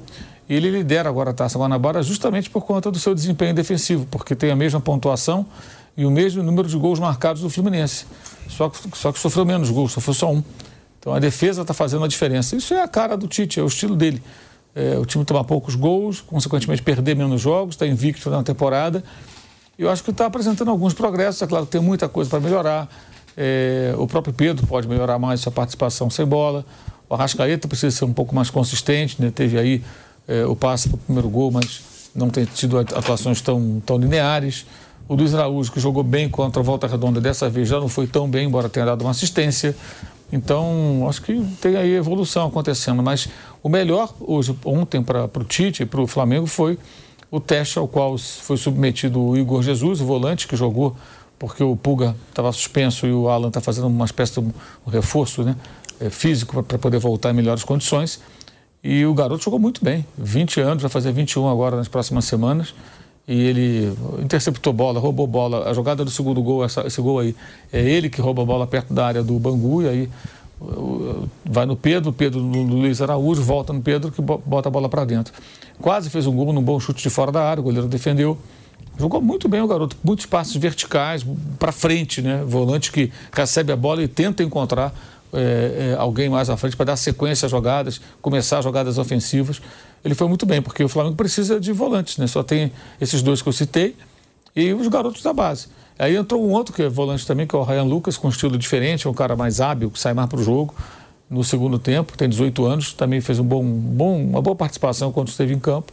Então foi, o Tite foi bem ontem, que ele conseguiu, colocou o Gabriel para jogar, a torcida de Aracaju que ficou lá pedindo o Gabriel viu em campo, o que é importante também, porque é um torcedor que é, nunca viu, né? a maioria certamente nunca viu o Gabigol jogando pelo Flamengo no estádio, então tiveram essa oportunidade, entrou o Bruno Henrique, então viu jogadores importantes, ele testou garotos, colocou também o Matheus Gonçalves para jogar no segundo tempo, então os garotos entraram no, no, no jogo, é, a vitória foi tranquila, e assumiu a liderança do campeonato. Agora vai jogar terça-feira com Boa Vista e no outro domingo tem o Fluminense. Só que o Fluminense, inclusive, vai estar envolvido com a Recopa, né? Nesses dois intervalos. É, o vai para Quito, né, Mauro? É, o jogo acontece entre a partida de ida, né, em Quito, na semana que vem, e o jogo de volta no Maracanã, que é depois do Fla-Flu. A gente não sabe se o Diniz vai colocar força máxima no Fla-Flu ou se ele vai ter que fazer uma gestão ali do elenco para priorizar a Recopa, que é um título né, que ele pode conquistar em dois jogos o LDU, que inclusive historicamente é um, um, uma espinha atravessada na garganta tricolor, porque ganhou dois títulos seguidos do Fluminense, uma Libertadores do Maracanã em 2008, né, final do Maracanã, e em 2009 a, a LDU ganhou a Sul-Americana em cima do Fluminense na final. E vai enfrentar agora como campeão da Sul-Americana o Fluminense campeão da Libertadores. Mas acho que ele está vendo progressos lentos, graduais, Acho que o Tite está usando bem aí o estadual como pré-temporada para justamente fazer os ajustes. O Vitor Hugo também entrou, mas o jogador que é da base, esse com mais, mais tempo entre os profissionais, né? mas é novo também, tem 19 anos. Então foi, foi um bom jogo, foi um bom, um bom, uma boa partida para o Flamengo mostrar uma evolução gradual pouco a pouco. Né? E aí você vai, ah, o Bangu é fraco. É, de fato é fraco, mas você pega o Vasco, já há dois anos é SAF, não ganhou do Bangu. Fez um gol lá, o Paê, um golaço no final, lá em Brasília, e depois o Bangu empatou. E o Flamengo venceu sem correr nenhum, nenhum risco, nem uma grande chance de gol concedeu ao adversário dessa vez. Então, acho que, que foi bem satisfatório. Não é espetacular, acho que não vai ter nada espetacular nesse momento, mas acho que foi, foi, foi satisfatório. O Vampeta, igual você chegou a comentar outro dia, porque assim, eu percebo nesse Flamengo, acho engraçado nessa disputa Pedro e Gabigol, que quando o Pedro está em campo e às vezes desperdiça uma chance, aí tem torcedor que fala assim, mas se fosse o Gabigol no lugar dele, teria feito. Quando o Gabigol está jogando e erra uma chance, se fosse o Pedro ali, o Pedro teria feito. Uns com muito e outros com nada, né? Lá no Corinthians tá uma maravilha. Pedro Raul, Alberto e companhia. Mas assim, Pedro, o... como eu estava vendo hoje, nove clubes, né? Nove clubes foram pedir a CBF, né, professor? Pra... Por causa da Copa América, né? Para adiar a Copa do Brasil, né? Não, adiar os Jogos do Brasileiro, né? E aí, dia primeiro tem a convocação do Dorival, né? Aí a gente vai ficar ansioso para ver se vai jogadores que atuam no país. Porque do Flamengo mesmo, eu estava vindo agora lentamente na Rádio Olé, digo, o Flamengo foi um dos clubes que, dos nove que foram lá pedir a CBF, né? Aí eu estava pensando assim, o Flamengo já tem quatro que quatro uruguaios vai. Os quatro são convocados. É. Os uruguaios são convocados. As Pulgar. o Pulgar é chileno. Pulgar chileno, mas tô dizendo, É, é os quatro, os quatro uruguaios, mais o, o chileno, cinco. Cinco. Aí pensando dos brasileiros que atuam no Flamengo. Pode Pedro, pode Gesso e o Fabrício Bruno. Pode. Você acha que o Gabigol não entra? Porque agora tá no banco. Eu fiquei pensando aqui, o O Dorival, Flamengo, pra mim, ainda pode ir sete jogadores. o Dorival sempre teve boa relação com o Gabigol, né? Assim, trabalharam juntos no Santos, com o Flamengo. Mas convocar no banco é, duro. Quase que ele levou o Gabigol pro São Paulo, tem uma história assim, né? Quase levou o Gabigol pro São Paulo. Mas, mas convocar no banco é duro. Porque assim, professor, primeiro de janeiro, o primeiro de março, o Dorival faz uma convocação. A gente vai ter uma noção de do que pode ser para a Copa América. Se vem muito, se vai muitos jogadores que jogam no Brasil ou muitos jogadores. Se não for ninguém, se não for, se não convocar, acho que ele vai convocar alguém que atua no país. Mas o problema vai ser os estrangeiros que atuam no país. Todo mundo joga joga na seleção. É que, os- é que cada técnico que chega na seleção tem os seus homens de confiança, né? Aquele jogador que você conhece, confia. Felipão tinha, né? Levou Eu até o zagueiro assim. É, eu acho que por afinidade, pode ser que o Gabigol... Por exemplo, assim, ó, Não tô falando- jogadores. Não tô por falando exemplo, por, por, por exemplo, futebol, joga- que jogadores futebol do tá Grêmio. bem. Jogadores do Grêmio são convocados para a seleção paraguaia. Você tem o Canóbio, que joga no Atlético Paranaense. Ele é convocado para a seleção do Uruguai. Tem, tem jogadores. é, eu acho que vai mais estrangeiros para as outras seleções do que jogadores brasileiros mesmo para a Copa América. si. Eu acho que ele até vai chamar jogadores brasileiros. Vai chamar 23. eh, Você acha que quer uns cinco brasileiros? Por aí. Vai Esse grupo de 18. Eu acho que ele vai chamar mais do que eram chamados anteriormente, né? Um ou dois a mais eh, no futebol brasileiro. A única coisa que eu acho é que foi sempre muito contestada a convocação de um jogador quando está no banco jogando na Europa, tá certo? Poxa, mas ele lá na Europa ele é banco e é chamado para a seleção brasileira. Isso já foi dito várias vezes. Agora chamar banco eh, no banco no futebol brasileiro, eu acho que é forçar a barra, é deixar o bumbum na janela.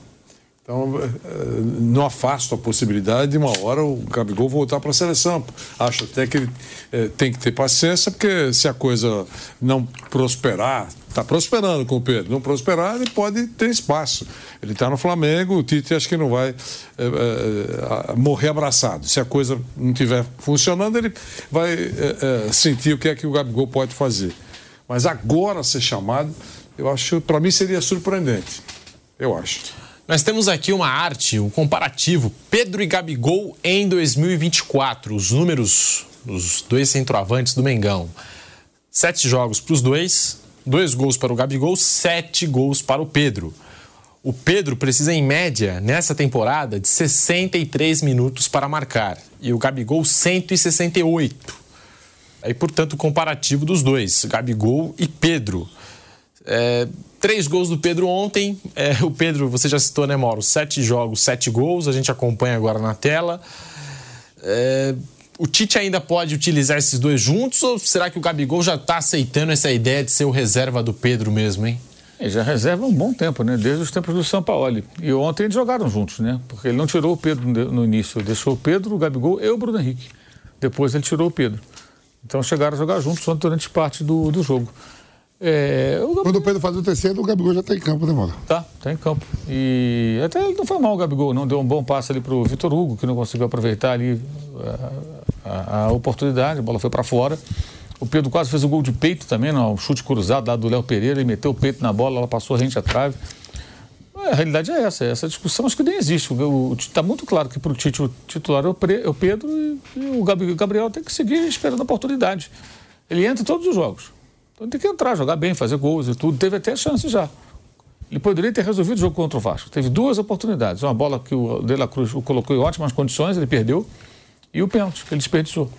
Se ele tivesse feito eh, um ou os dois gols e o Flamengo vencesse o Vasco, é, mudaria bastante a situação para os jogos seguintes. E o Pedro tem feito os gols, tá aí, são sete gols, sete jogos. Ah, o adversário fala, pois é, o Gabriel fez quantos gols? Ele, dois. Quantos minutos o Pedro precisa fazer um gol? A gente viu ali. Quantos minutos precisa o Gabriel? Pelo minuto você tira a média, aí você vê o desempenho de um e do outro. Então, a fase do Pedro é melhor. Eu não acho que o Pedro está jogando, jogando super bem, mas ele tem feito os gols. Ele é um cara da posição, é um goleador. Então, não tem muita discussão, não. O próprio Bruno Henrique entrou ontem e tal, entrou mal, mas também não está pedindo passagem assim para ser titular a qualquer custo. E o Tite já falou que ele quer disputa por posições, acho isso ótimo. Um grupo acomodado que ficou no modo banana tantas vezes ano passado. É, então é ótimo que tenha disputa por posições, mesmo que ninguém se sinta muito seguro de si, né? dono, dono de um lugar no time. E quem eu tenho também achado interessante a mudança de postura é o Gerson. Muitas vezes o Songamonga ali, preguiçoso. Não, ele está disputando, está voltando, corre, dá combate, desarma, faz falta. Ele está competindo mais me parece que, não sei, ali o Tite, o César Sampaio, o Kleber, o filho do Tite, o pessoal da comissão técnica, talvez já colocando nele a importância dele ser um cara mais participativo. Colocaram como capitão, está com braçadeira. É, porque o Gerson, o Gerson, ele muitas vezes é um grande desperdício, né? Você olha para ele, jogador que tem muito bom controle de bola, bom chute de média distância, é um cara forte, protege a bola muito bem. Ele, se ele competir mais, Competir, que eu falo, é marcar, combater, interceptar passes, fechar o, o, o, o caminho do adversário, é, fazer desarmes. Ele vai ser um jogador muito superior ao que, ao que ele é. Eu acho um desperdício que ele tem tudo para ser um cara muito mais jogador do que ele é. Mas muitas vezes ele né, passa alguns jogos, ele fica distante, participa pouco, compete pouco.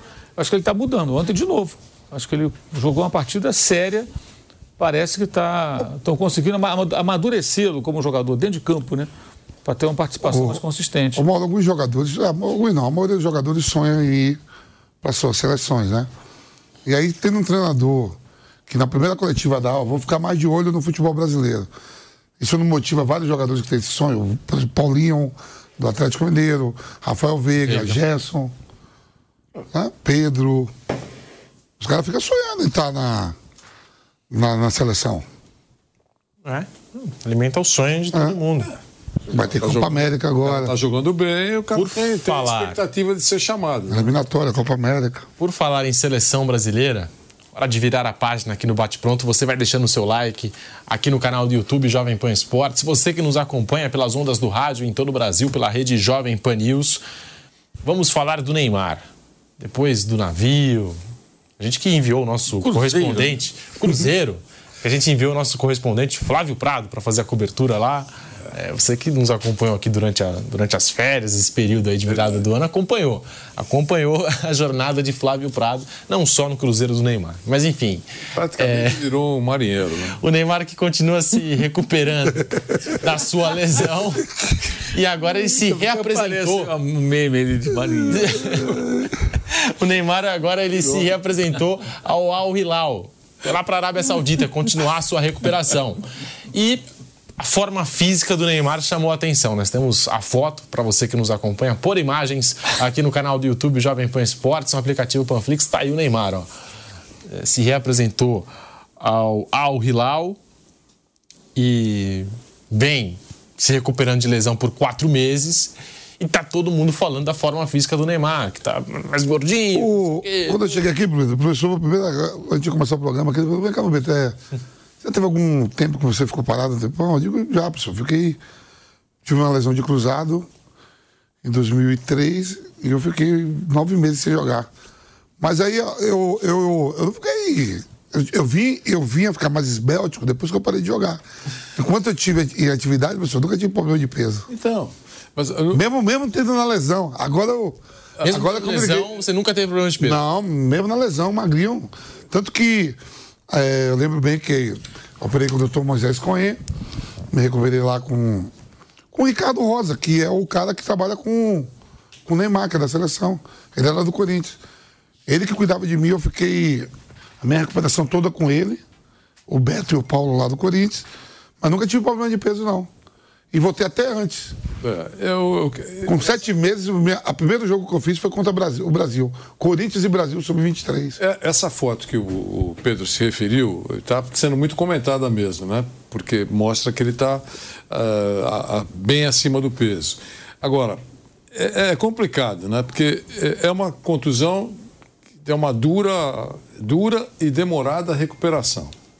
É uma contusão que impossibilitou o Neymar de fazer de se locomover. Ou pelo menos se, ele, se locomoveu. Só hoje, hoje você opera, você já sai da sala de cirurgia Acabou a cirurgia, você já faz a fisioterapia. A fisioterapia. Você pode fazer um monte de coisa. Não, não sem dúvida. Mas eu acho que para ele eh, dificultou ter o mesmo ritmo de, de, treinamento. Eu acho que ele engordaria. Ele, ele, perdeu massa muscular, por exemplo, né? porque não pode movimentar a perna, e a outra perna também fica limitada. Você tem que tentar fazer um, um trabalho para recuperar a musculação das duas pernas. É uma, vai ter um, um, um reequilíbrio muscular, é um processo mesmo.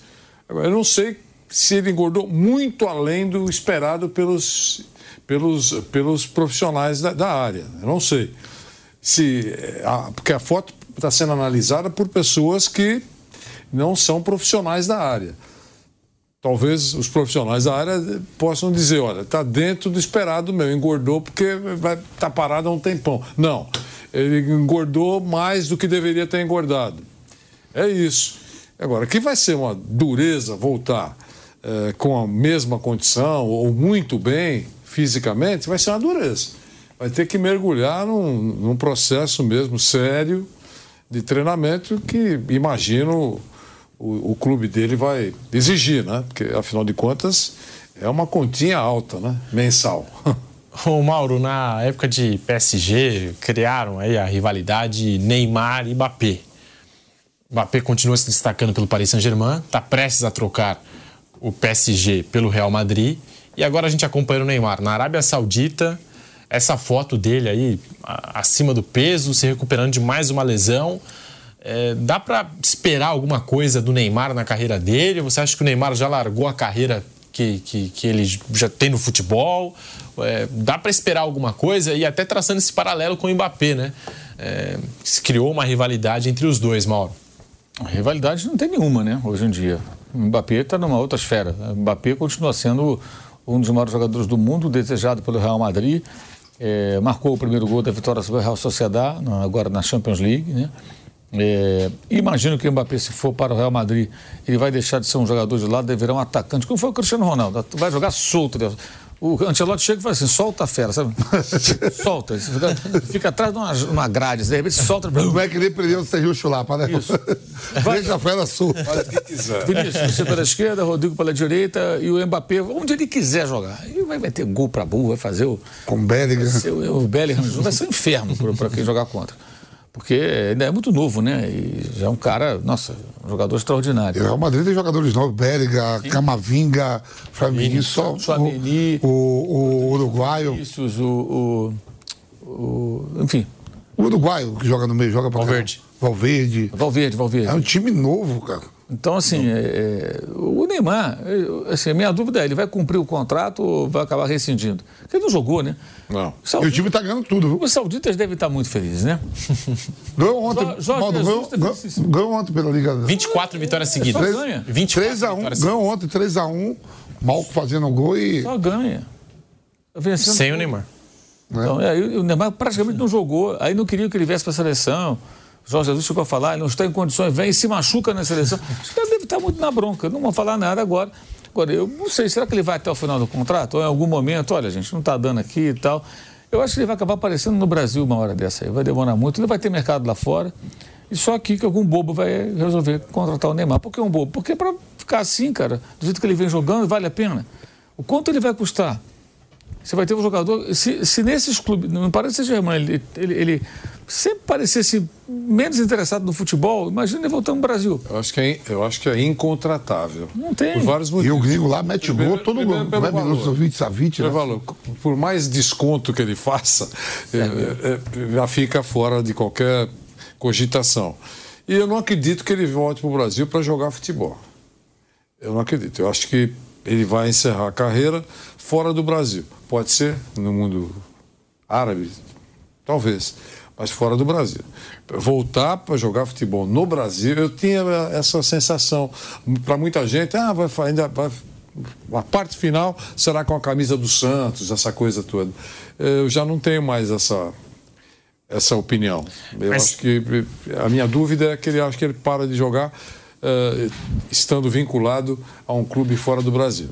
Mas o Neymar, assim, traçando, tentando traçar né, um paralelo entre o Ronaldo Fenômeno quando voltou, o Ronaldinho Gaúcho. É, acho que o Adriano Imperador, talvez desses três, é, não tenha tido talvez o retorno que se esperava. Mas o Ronaldinho Gaúcho e o Fenômeno acho que foram importantes no, no retorno que eles tiveram. Não, não, voltaram no Brasil no auge, no auge, já voltaram em reta final de carreira. Ah, o Ronaldinho consegue ganhar a Libertadores, então, o Atlético nunca teve. Né? O Neymar não pode, talvez, assim, se for escolher o futebol brasileiro, igual a gente está falando aqui, está projetando o futuro dele, não pode ser importante aí para um grande clube brasileiro? Interrogação muito grande, Pedro. Já, já é uma interrogação muito grande, ganhando milhões lá agora. Quatro meses depois se apresentou lá? Isso aí. Muito difícil. Quatro meses depois, quer dizer, o clube te paga, você faz a fisioterapia em casa, velho. Que é em casa que ele treina uma garantiva, né? Vamos admitir que ele aceite jogar por um salário simbólico no Santos. Aí uma outra conversa, mas é, um contrato mesmo profissional com algum clube brasileiro, eu acho muito difícil. Não é o Diego Milito. Diego Milito fez isso com, né, modo lá no Rasca, né? Voltou e falou, não, não quero. Ele ganhava um salário simbólico na época, né? Simbólico. Mas é outro, e outro jogador. É outro jogador. Fizeram esse movimento, né? Não sei se o Neymar teria essa. Generosidade. É. Porque assim, o que acontece muito é, é, é, na Argentina, eventualmente, são jogadores que venceram fora e eles, de alguma forma, eles querem devolver para o clube que os criou alguma coisa. Então o cara volta assim, olha, estou preocupado tanto com o dinheiro que vai ganhar. Já ganhei dinheiro pra caramba. Eu quero. Sai daqui. Eu quero, quero reencontrar a minha gente, o clube onde eu comecei. O Zé Maria tá, o, o de Maria, Maria tá pensando de Maria. Nisso, voltar para o Rosário é? Central. Ele até já falou que ele não tem muito interesse em jogar em outros clubes é. aqui da América do Sul. Ele tem uma tatuagem na perna do Rosário Central, sempre teve, é torcedor do time. E passa por aí. Eu me lembro que na época o Milito fez uma, uma exigência, digamos assim, que montasse um time minimamente competitivo, para poder brigar por alguma coisa. E ele conduziu o time a um título argentino depois de 13 anos. Ele virou nome de rua. Tem uma rua do lado do estádio do Racing que é a Rua Diego Milito. Né? Esse é o cara nome de rua. Ele lá é um deus. As pessoas adoram o cara. Então, assim, ele, ele lá ele não ganhou dinheiro. É ele ganhou idolatria, respeito, carinho das pessoas. Ele vai ficar velhinho lá, vai andar na rua e alguém vai dizer, até tá vendo aquele, aquele senhor ali, aquele é o Diego Milito, ah, é um, é um herói do clube e tal. É, é, é uma relação assim. Se o Neymar volta para o Santos desprovido de questões econômicas, não é que ele vai jogar de graça, mas tipo, olha, eu quero jogar e joga pra caramba no Santos, até aquelas, aquelas rusgas que ficaram pela saída dele. Vira passado. Elas ficariam no passado, porque seria uma forma de retribuir. Seria um gesto bacana, mas tem que estar tá afim, cara. Tem que estar tá afim. Assim, assim essa, essa foto, eu não sou preparador físico, mas a é, foto, é, de fato, ela, ela choca, né? Não é por acaso, porque estamos falando de um atleta profissional, um cara que tem ainda 32, né? Com, em tese, muito tempo ainda para jogar, com o futebol, o talento que ele tem. Porque o cara, quando se machuca, ele não está liberado para engordar, né? Ele tem que se cuidar, cara. É que nem a questão das férias. O jogador sai de férias. Ah, estou de férias. Aí a gente vê agora na rede social, eles fazem isso, né? No tempo do Vamp não tinha, senão nós veríamos o Vampeta fazendo várias atividades físicas nas férias. Não, mas sabe o que acontece? Na minha época, você vê que mudou tudo. Sabe o que os, os, os preparadores faziam? Para a gente mesmo voltar fora de forma. Uhum até mesmo quem tivesse acima, não fora de forma, mas não acima do peso. Para você condicionar de novo. Sim. Hoje não, hoje você já sai, já sai treinando. Já sai com uma receita. Já sai com uma receita, é. Os caras ter rede social, às vezes estão falando, mas olha só, tá treinando. Cara, não tem muito jeito. Você vai, o cara vai voltar como? Aí ele é menos competitivo no começo da temporada. Vai perder, de repente, um mês só tentando e os outros à frente dele. Aí tem isso, é brigar por posição e tal. É, é, é mais ou menos, é mais ou menos, eu sempre falo isso. Se você trabalha com futebol, você é comentarista, ou repórter, é como comentarista, né? Aí tirou férias. Vou me desligar do futebol. Falei, não existe desligar. Não dá, né? Como é que você se desliga do futebol? Eu tiro férias, no trabalho aqui ou em alguma empresa, eu tiro 30 dias de férias. Eu me desligo do futebol. Eu volto um dia que apareço. Aí, eu não sei que o técnico foi embora, eu não sei que o outro tomou uma goleada, eu não sei que o outro foi campeão lá não sei aonde. Não tem como. Você, de alguma maneira, você tem que ficar ali de olho no que está acontecendo. Você tem que acompanhar as notícias. Lógico, você pode tirar o pé, não vai né, ficar na mesma, mas você tem que saber o básico do que aconteceu. Não tem como, cara. E o jogador, acho que é a mesma coisa, com relação ao corpo. Ele está machucado, ele está de, de, de, férias, ele tem que segurar ali a onda, senão. Porque o jogo hoje é muito mais físico, né? Cada vez mais. Jogador, pô, a gente viu outro dia ali a questão física, quando fala do Haaland, o surpresa. O Haaland no jogo agora contra o Everton. Eu não vi qual foi o jogador do Everton, tentou ganhar dele no corpo. O cara bateu. Não, o caiu. O rapaz caiu. Mas o Haaland não fez nada, ele só correu. Aí o cara trombou Me no Me pareceu muito, sabe? Porque aquele filme Rock Bobô, aquele Rock vai enfrentar aquele russo é, lá. Sim. Ele é igualzinho. Drago, é. Drago. Ele, ele, ele, o cara bateu e caiu, Vanderlei. Eu fiquei com pena do rapaz. E o Haaland, que sacanagem, não parou para socorrer o rapaz. Atropelou o menino. Fez o gol. E foi fazer um gol. Faltou fair play. Faltou fair play, tinha que parar e tal. Não, foi uma coisa impressionante. Aí você vê se o cara daquele tamanho, o cara tromba, o adversário tromba e cai. E ele, por cima, ele joga pra caramba. O cara faz gol de tudo quanto é jeito. Não estou falando de um, atacante grande, molengão, lento. Não, o cara tem velocidade, arrancada, cabeceia, chuta de tudo quanto... Faz gol de tudo quanto é jeito. Então, o, o Haaland, ele mostra muito bem a mudança é, do perfil atlético do, do, jogador de futebol, como mudou. É, e tem outros, né? O Haaland acho que é o maior símbolo disso. Se você não tiver um cuidado com o corpo, cara, o Mauro, você falando de fair play, Bruno, estava vendo agora. Rapidinho, rápido intervalo na Rádio Jovem Pan, voltamos já com o bate-pronto para você. Seguimos no YouTube, diga, Vamp. O fair play, né? Foi, foi agora no jogo do, do Real Madrid que os caras queriam fair play. Não, foi. Foi Real Madrid e Lives. Que o, o, meia, o meia do Real Madrid, o que fez o gol? Ele Brian vem driblando, como é o nome dele? O Brian Dias. É, aí ele sente, né? E deixa a bola. Os caras do live falou: o quê? Fair play? Se o goleiro do Real Madrid fez duas defesas, os caras empatou. Os caras do Real Madrid queriam matar o cara. O meio-campo lá do live. Você viu, Pedro? Vi, cheguei a ver. Os cara, ele, ele, o Ibrahim vem driblando todo mundo e ele vai larga a bola mesmo porque ele sentiu uma visgada. Quando largou, os caras do Real Madrid parou achando que os caras do Leipzig iam botar a bola pra fora. O, o meio-campo dominou, deu um migué e meteu no atacante. O atacante soltou no bambu. Foi uma maior confusão. Deu corner. Aí o pau fechou. O pau fechou. No corner, os caras quase faz também. Faz. É, porque assim, eu acho que eu sou contra isso, porque eu acho que essa aí tem que ser uma decisão do árbitro. Imagina o seguinte: estão numa disputa de bola. Aí eu, eu, eu, perco a bola, pode criar uma situação de perigo para o meu time. Aí eu faço o quê? Eu faço um migué ali e paro o jogo. Uhum bota a mão, a mão na, na, coxa, ah, tá doendo aqui, tá, pô. Qualquer um pode simular. Ah, mas o jogador não faria isso, não teria fair play. Ah, faria sim. Aí não. Faria sim. Você pode discutir é... se o cara ah, não, o fair play coloca para fora. O árbitro tem que avaliar. Mas que... O árbitro deixou, o árbitro não foi. É, que, que você tem que contar com simulação e com teatro, sem dúvida alguma. O cara tem. Eu não sei, Vanderlei. duro. Uma contusão grave. Você tá, não, o cara quebrou a perna e tudo. Aí você não vai, vai ter que parar a jogada. Mas é questão de sensibilidade. Agora, o cara sentiu uma lesão muscular uma pancadinha caiu, amigo, o problema é seu, o jogo tem que continuar. É, porque, pô, é, assim, isso, isso, é, uma, isso é uma coisa que se criou ali no futebol e agora. Agradeço ao Paulo de Cânio, né? Quem criou isso foi Paulo de Cânio. Né? Quando ele jogava no Aston Villa, que ele fez, aquele, fez um gol lá e, e depois ele falou que não foi, que ele fez alguma coisa. Uma coisa assim, parece é. do Caio. É.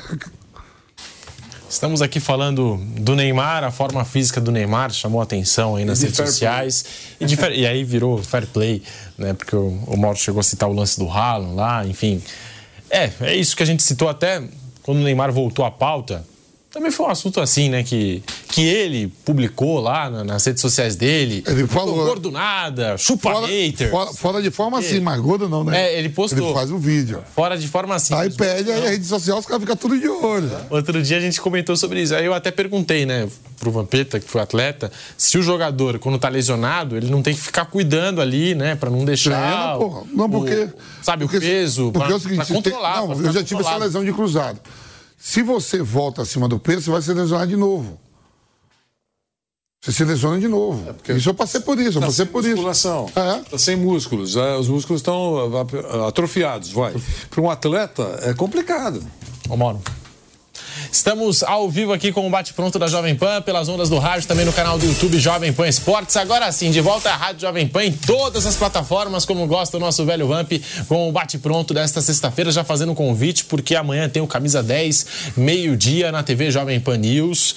Amanhã também tem estadual. Você confere aqui na Jovem Pan todas as emoções dos estaduais. Domingo tem o clássico. Amanhã tem São Paulo em campo com transmissão da Jovem Pan. E domingo tem o clássico Palmeiras e Corinthians, Corinthians e Palmeiras na Arena Barueri. Seguimos aqui o programa falando do Corinthians. Igor Coronado já chegou ao Brasil, hein? Você tá monitorando aí, Pedro? Igual a chegada do Rames Rodrigues, lembra? É, que tô monitorando, A chegada do cara. Rames Rodrigues, os caras falavam assim, ó, o jato tá agora ali, tá sobrevoando o Atlântico, né? O, É, o oi. O Vessone escreveu, nosso colega, que o voo do Igor Coronado acabou sendo o voo mais rastreado do mundo pela torcida do Corinthians, né? Que tava ali acompanhando. Quando é que vai chegar, tal, tá vindo o O reforço. pergunta... Antes do programa eu tava acompanhando aqui, ele não tinha chegado ainda, né? Eu só vi que tava trazendo umas 40 Já pousou, malas. já pousou. Mas eu tô vendo aqui até no perfil do nosso Márcio Reis, setorista do Timão na Jovem Pan, 46 malas. Tá trazendo 46 malas, informação. a casa toda. O Igor Coronado, olha lá, olha lá.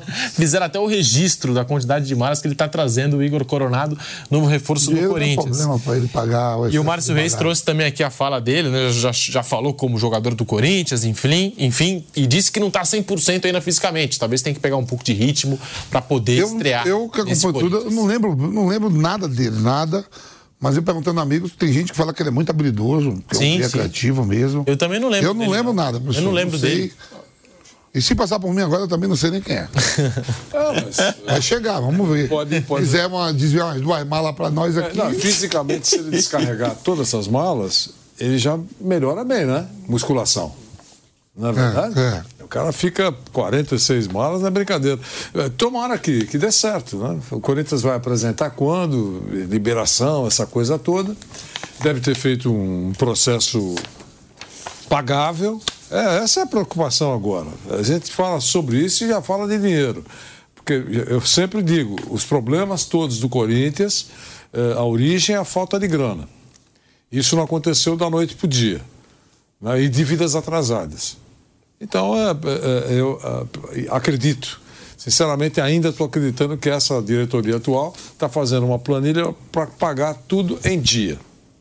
E deixar uma reserva para pagar o atrasado. Tem coisas penduradas e agora vai tentar um novo acordo com a Caixa. Vai apresentar uma nova proposta.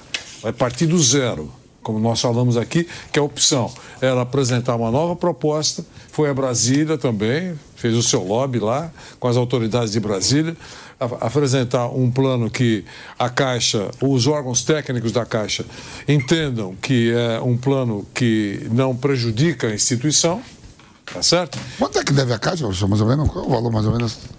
É 700 milhões, né? Parece. É. 700 milhões? É, parece que é isso. Mas é, é, é, é, Nada. Isso, isso tem- vai ter correção, vai ter. Não é nada. No meio do futebol, de repente, uma Nada. O venda. Wendel, o Wendel custou quase 500 milhões. Ó, Você precisa pagar, não é nada. Não, não, sei. pagar. Tô falando assim, pro meio do futebol, 700 milhões. Cada- É que nem lá o, o. Como é lá? O Santoro lá que o senhor falou que é o. Quem? O financeiro Santoro, né? Como é? Osalá Santoro. Osalá Santoro. É, que nem ele falou, uma dívida para um clube como o Corinthians de 400, 500 milhões, Para o Corinthians é administrar. administrável. Mas no conjunto da obra. Da obra. É, é, tem, mas tem mais coisas, né? Mas não é isso. É, é, é, se a proposta for, e é claro que a proposta do Corinthians é parcela a perder de vista. Mas se for algo que a instituição entenda que não é prejudicial, é, pre- prejudicial à empresa, ela vai topar. Porque até agora não está recebendo nada. Ela vai topar. Nada. Quando eu falei nada, alguém me corrigiu. Como? Só no ano passado pagamos 100 milhões de juros. Sim, juros, mas fica principal. Né? Não, não liquidou nada, tá lá, o meu valor. Cada dia que você se atrasa, a tua dívida cresce. É, é isso. Então o Corinthians tem que fazer uma proposta para a Caixa acertar, aceitar. Tomara que seja assim, aceite e, e tira isso sobre a mesa, coloca na planilha e o boleto cai todo mês, dá um valor pagável. Hã? E a gente vai ficar aqui. A auditoria. Cadê a auditoria? É, mas Vampeta, logo, logo né? vai sair. Mas eu acho que no máximo um mês eh, a auditoria deve concluir, se não, quase que totalmente o trabalho e o presidente tem o compromisso de mostrar para todo mundo, foi o que ele falou. Mostrar a real situação do clube. Só isso. Se o Corinthians começar a pagar conta eh, e esse time que está sendo montado não é um super time, mas começar a dar conta do recado, sabe, com, fazendo um jogo melhor, ganhando partidas, enfim, começa a respirar. Eu vou repetir aquela frase aqui, que é a seguinte, Pedro. Imaginem o Corinthians com contas em dia. Aí sim, o, o Flamengo vai ter um concorrente à altura e o Palmeiras, que é muito citado atualmente por motivos óbvios, também. O Corinthians, o poderoso Corinthians, segunda maior torcida do Brasil, com a história que tem, time popular, com o apelo que ele, que ele projeta, com fila de anunciantes com ele bem e com reputação. Imagine o Corinthians com as dívidas em dia. Professor, quem caminha mais rápido, Corinthians ou São Paulo para ter a casa em ordem? Tem, a, a, teoricamente, o São Paulo tem chance de ficar com a casa em ordem, porque deve menos. Só isso. Só o estádio deve, já é próprio, né? Só que deve menos, mas está endividado. Esse é o problema. Quer dizer, tem disposição para realmente reduzir para valer o São Paulo a, a, sua dívida? Não sei, de quando em quando você vem cobrando aí. É isso. O Igor Coronado, ó. O último jogo dele foi no dia 26 de dezembro, quando atuou por 70 minutos na derrota do seu antigo clube para o Al Nasser, pelo Campeonato Saudita.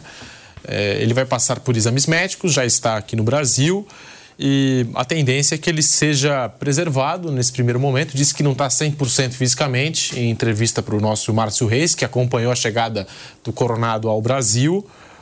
Mas existe a expectativa que ele possa, pelo menos, ser relacionado para a Copa do Brasil, na quinta-feira, dia 22 de fevereiro. Tá aí, portanto, a informação. Igor Coronado, tá lá, tá feito, novo jogador do Corinthians. Ô, Vamp, você gosta do Romero? Gosto. Imagine dois, né? Já ficou imaginando se o Corinthians tivesse dois Romeros? Isso aí, mano. Ele deu entre... O Angel Romero deu entrevista aí falando que o Corinthians demais. tem interesse no Oscar Romero, irmão dele. O irmão é bom, trazia, trazia o irmão dele.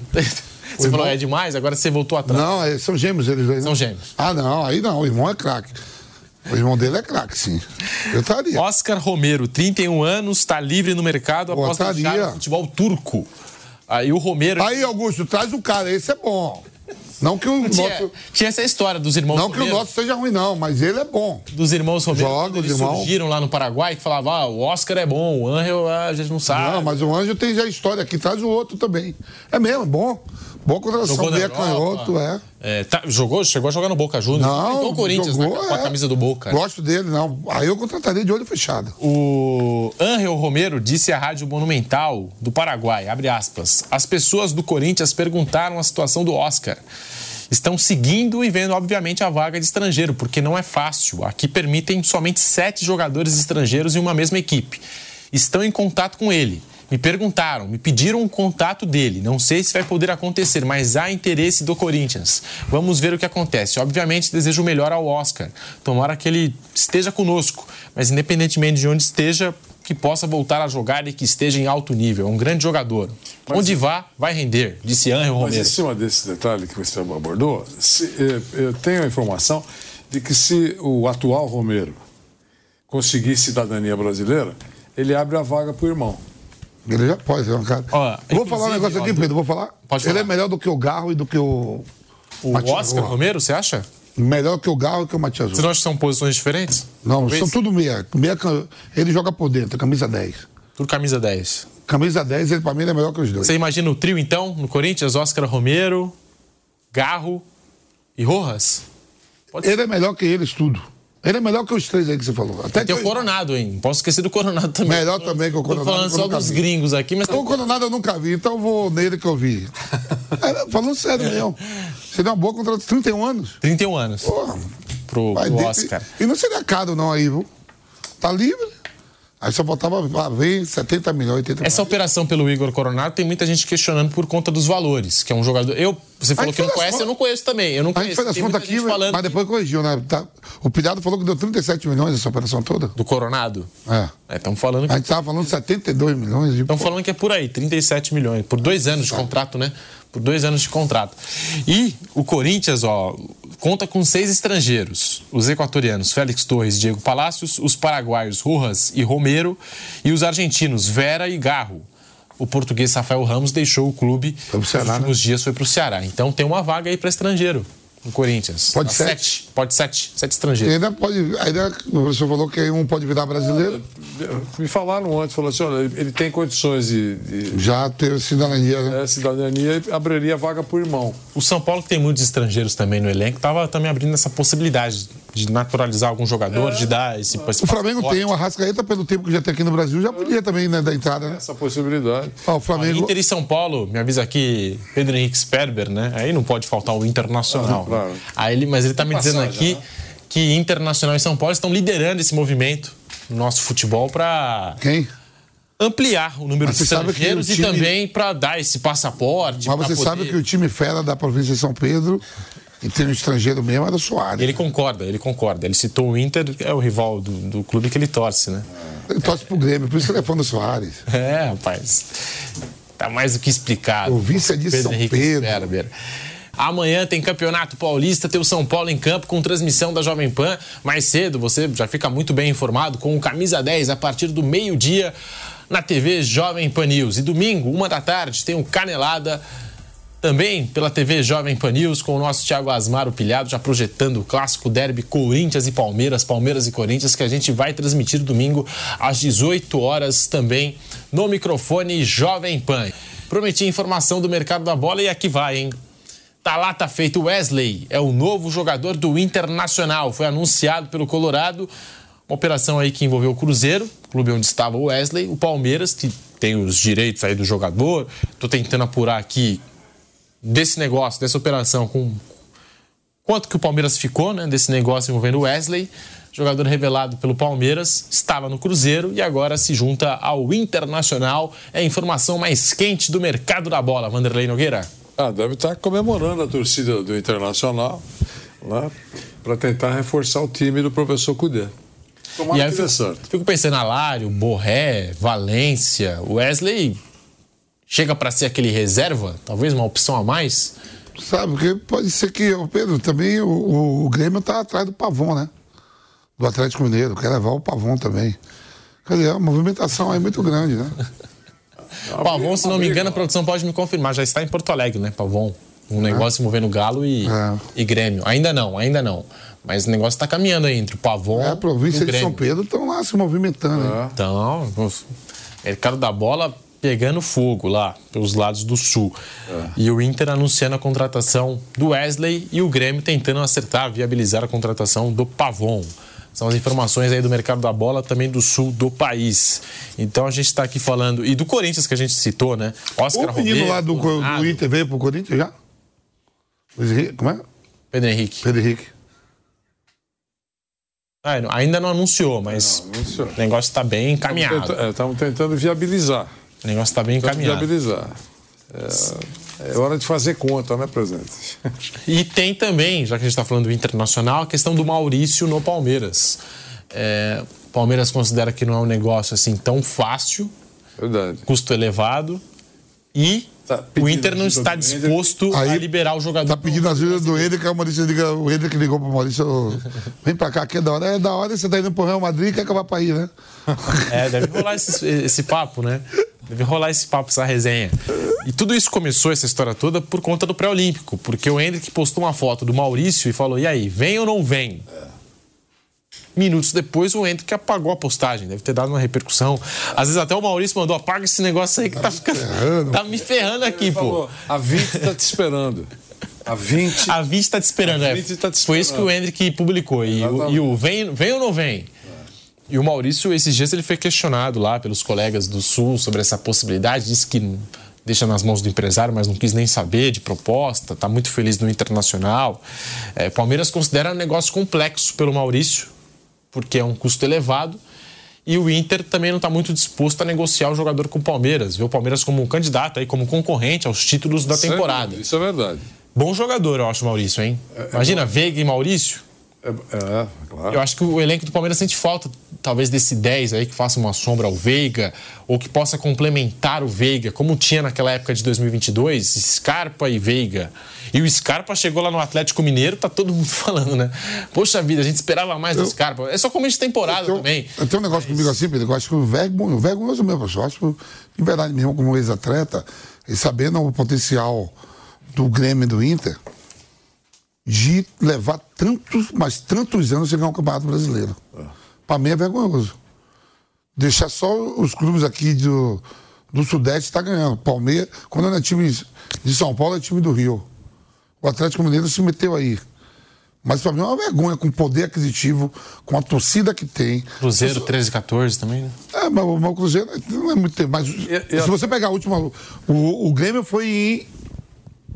O Grêmio foi em 96, né? E, e, É, e o Inter é organização, não. Estrutura, torcida, clubes organizados, de camisa forte, é muito tempo sem ganhar o Campeonato Nacional.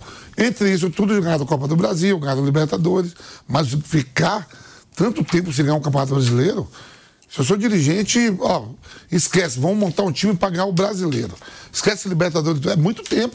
Muito É tempo. um campeonato importante, pô. Tempo. 78, Inter? O Inter, ah, quantos anos? 79, 79. 79. E o Grêmio 96. 96, há quantos anos? Muito tempo, muito É tempo. vergonhoso. Teve grandes times, né? E tinha até aquela história do Renato Gaúcho priorizar as Copas, né? Não, porque é tudo Miguel, que ele sabia que não ia ganhar. Ponto corrido, tudo Miguel. Aquela época ali, 2017, 2016. Tudo conversa. Você acha que vai querer ganhar a Copa do Brasil? Perguntar pra qualquer um, quer ganhar a Copa do Brasil ou brasileiro? Brasileiro. pô. 38 jornadas, é. S- Vamos falar do São Paulo agora? São Paulo que entra em campo amanhã para enfrentar o Bragantino às 18 horas no estádio do Morumbi. O Thiago Carpini que tem aí alguns problemas, tem seis desfalques e não deve contar com o retorno de nenhum dos jogadores lesionados para este sábado. É, o lateral direito Rafinha está fora de combate, em recuperação aí de lesão num tendão da perna esquerda.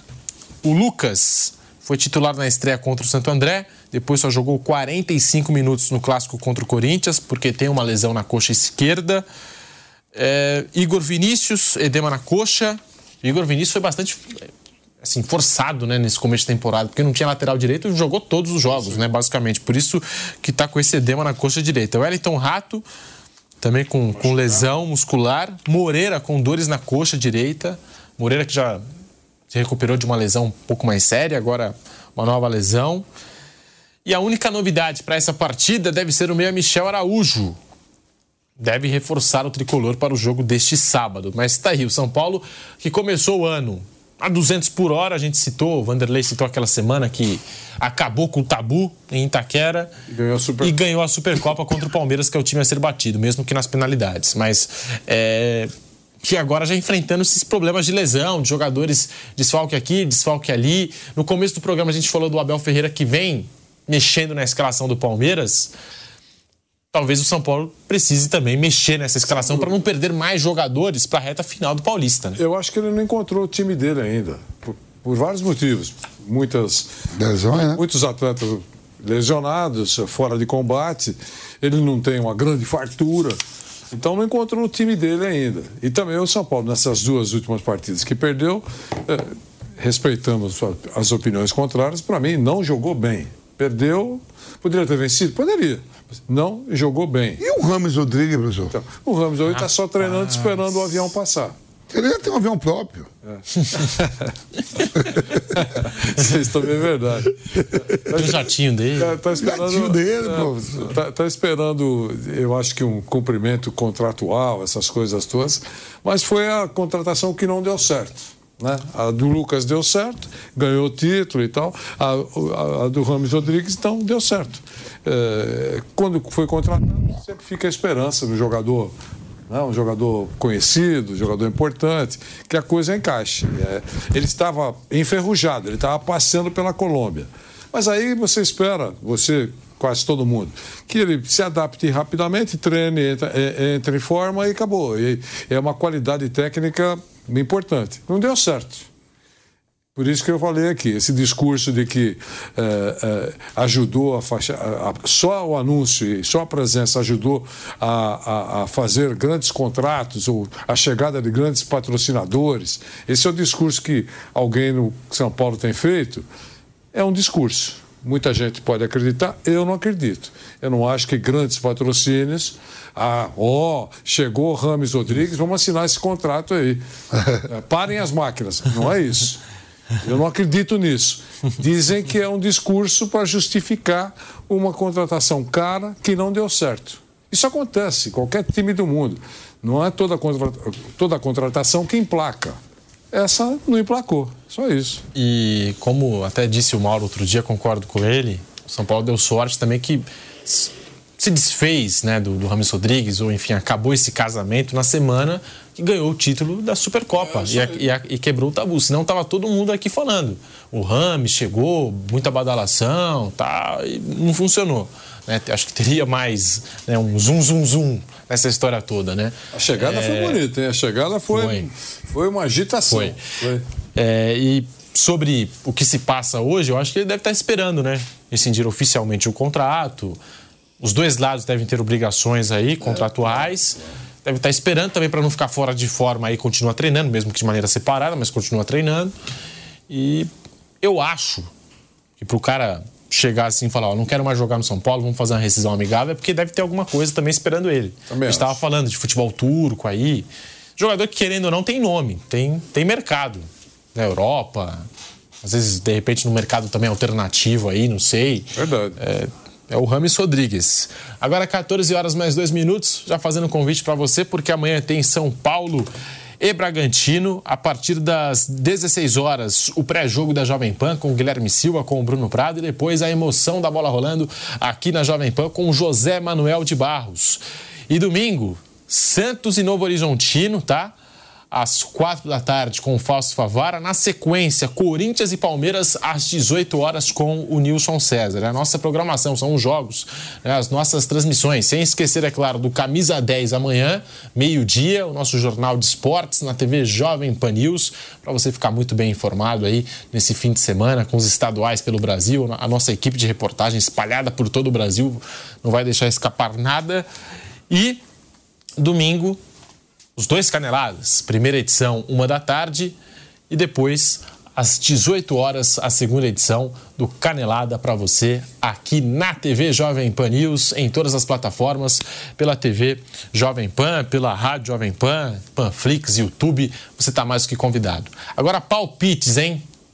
Palpites para São Paulo e Bragantino, Vanderlei Nogueira. Esse é o momento que as redes sociais adoram, né? Porque aí cortam os nossos palpites, aí depois o pessoal, lá, o cara apostou aqui, não apostou ali. Vamos lá, Vanderlei, rapidinho. Eu espero um jogo divertido, 2 a 2 Acho que o São Paulo vai ganhar.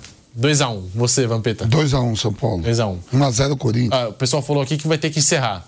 Não é que a gente ficou em cima do muro, mas eu gostaria dos palpites de Palmeiras e Corinthians. Vai ficar para domingo, 18 horas. Ficamos por aqui com o Bate Pronto. Muito obrigado a todos e até amanhã no Camisa 10, meio-dia. Tamo junto.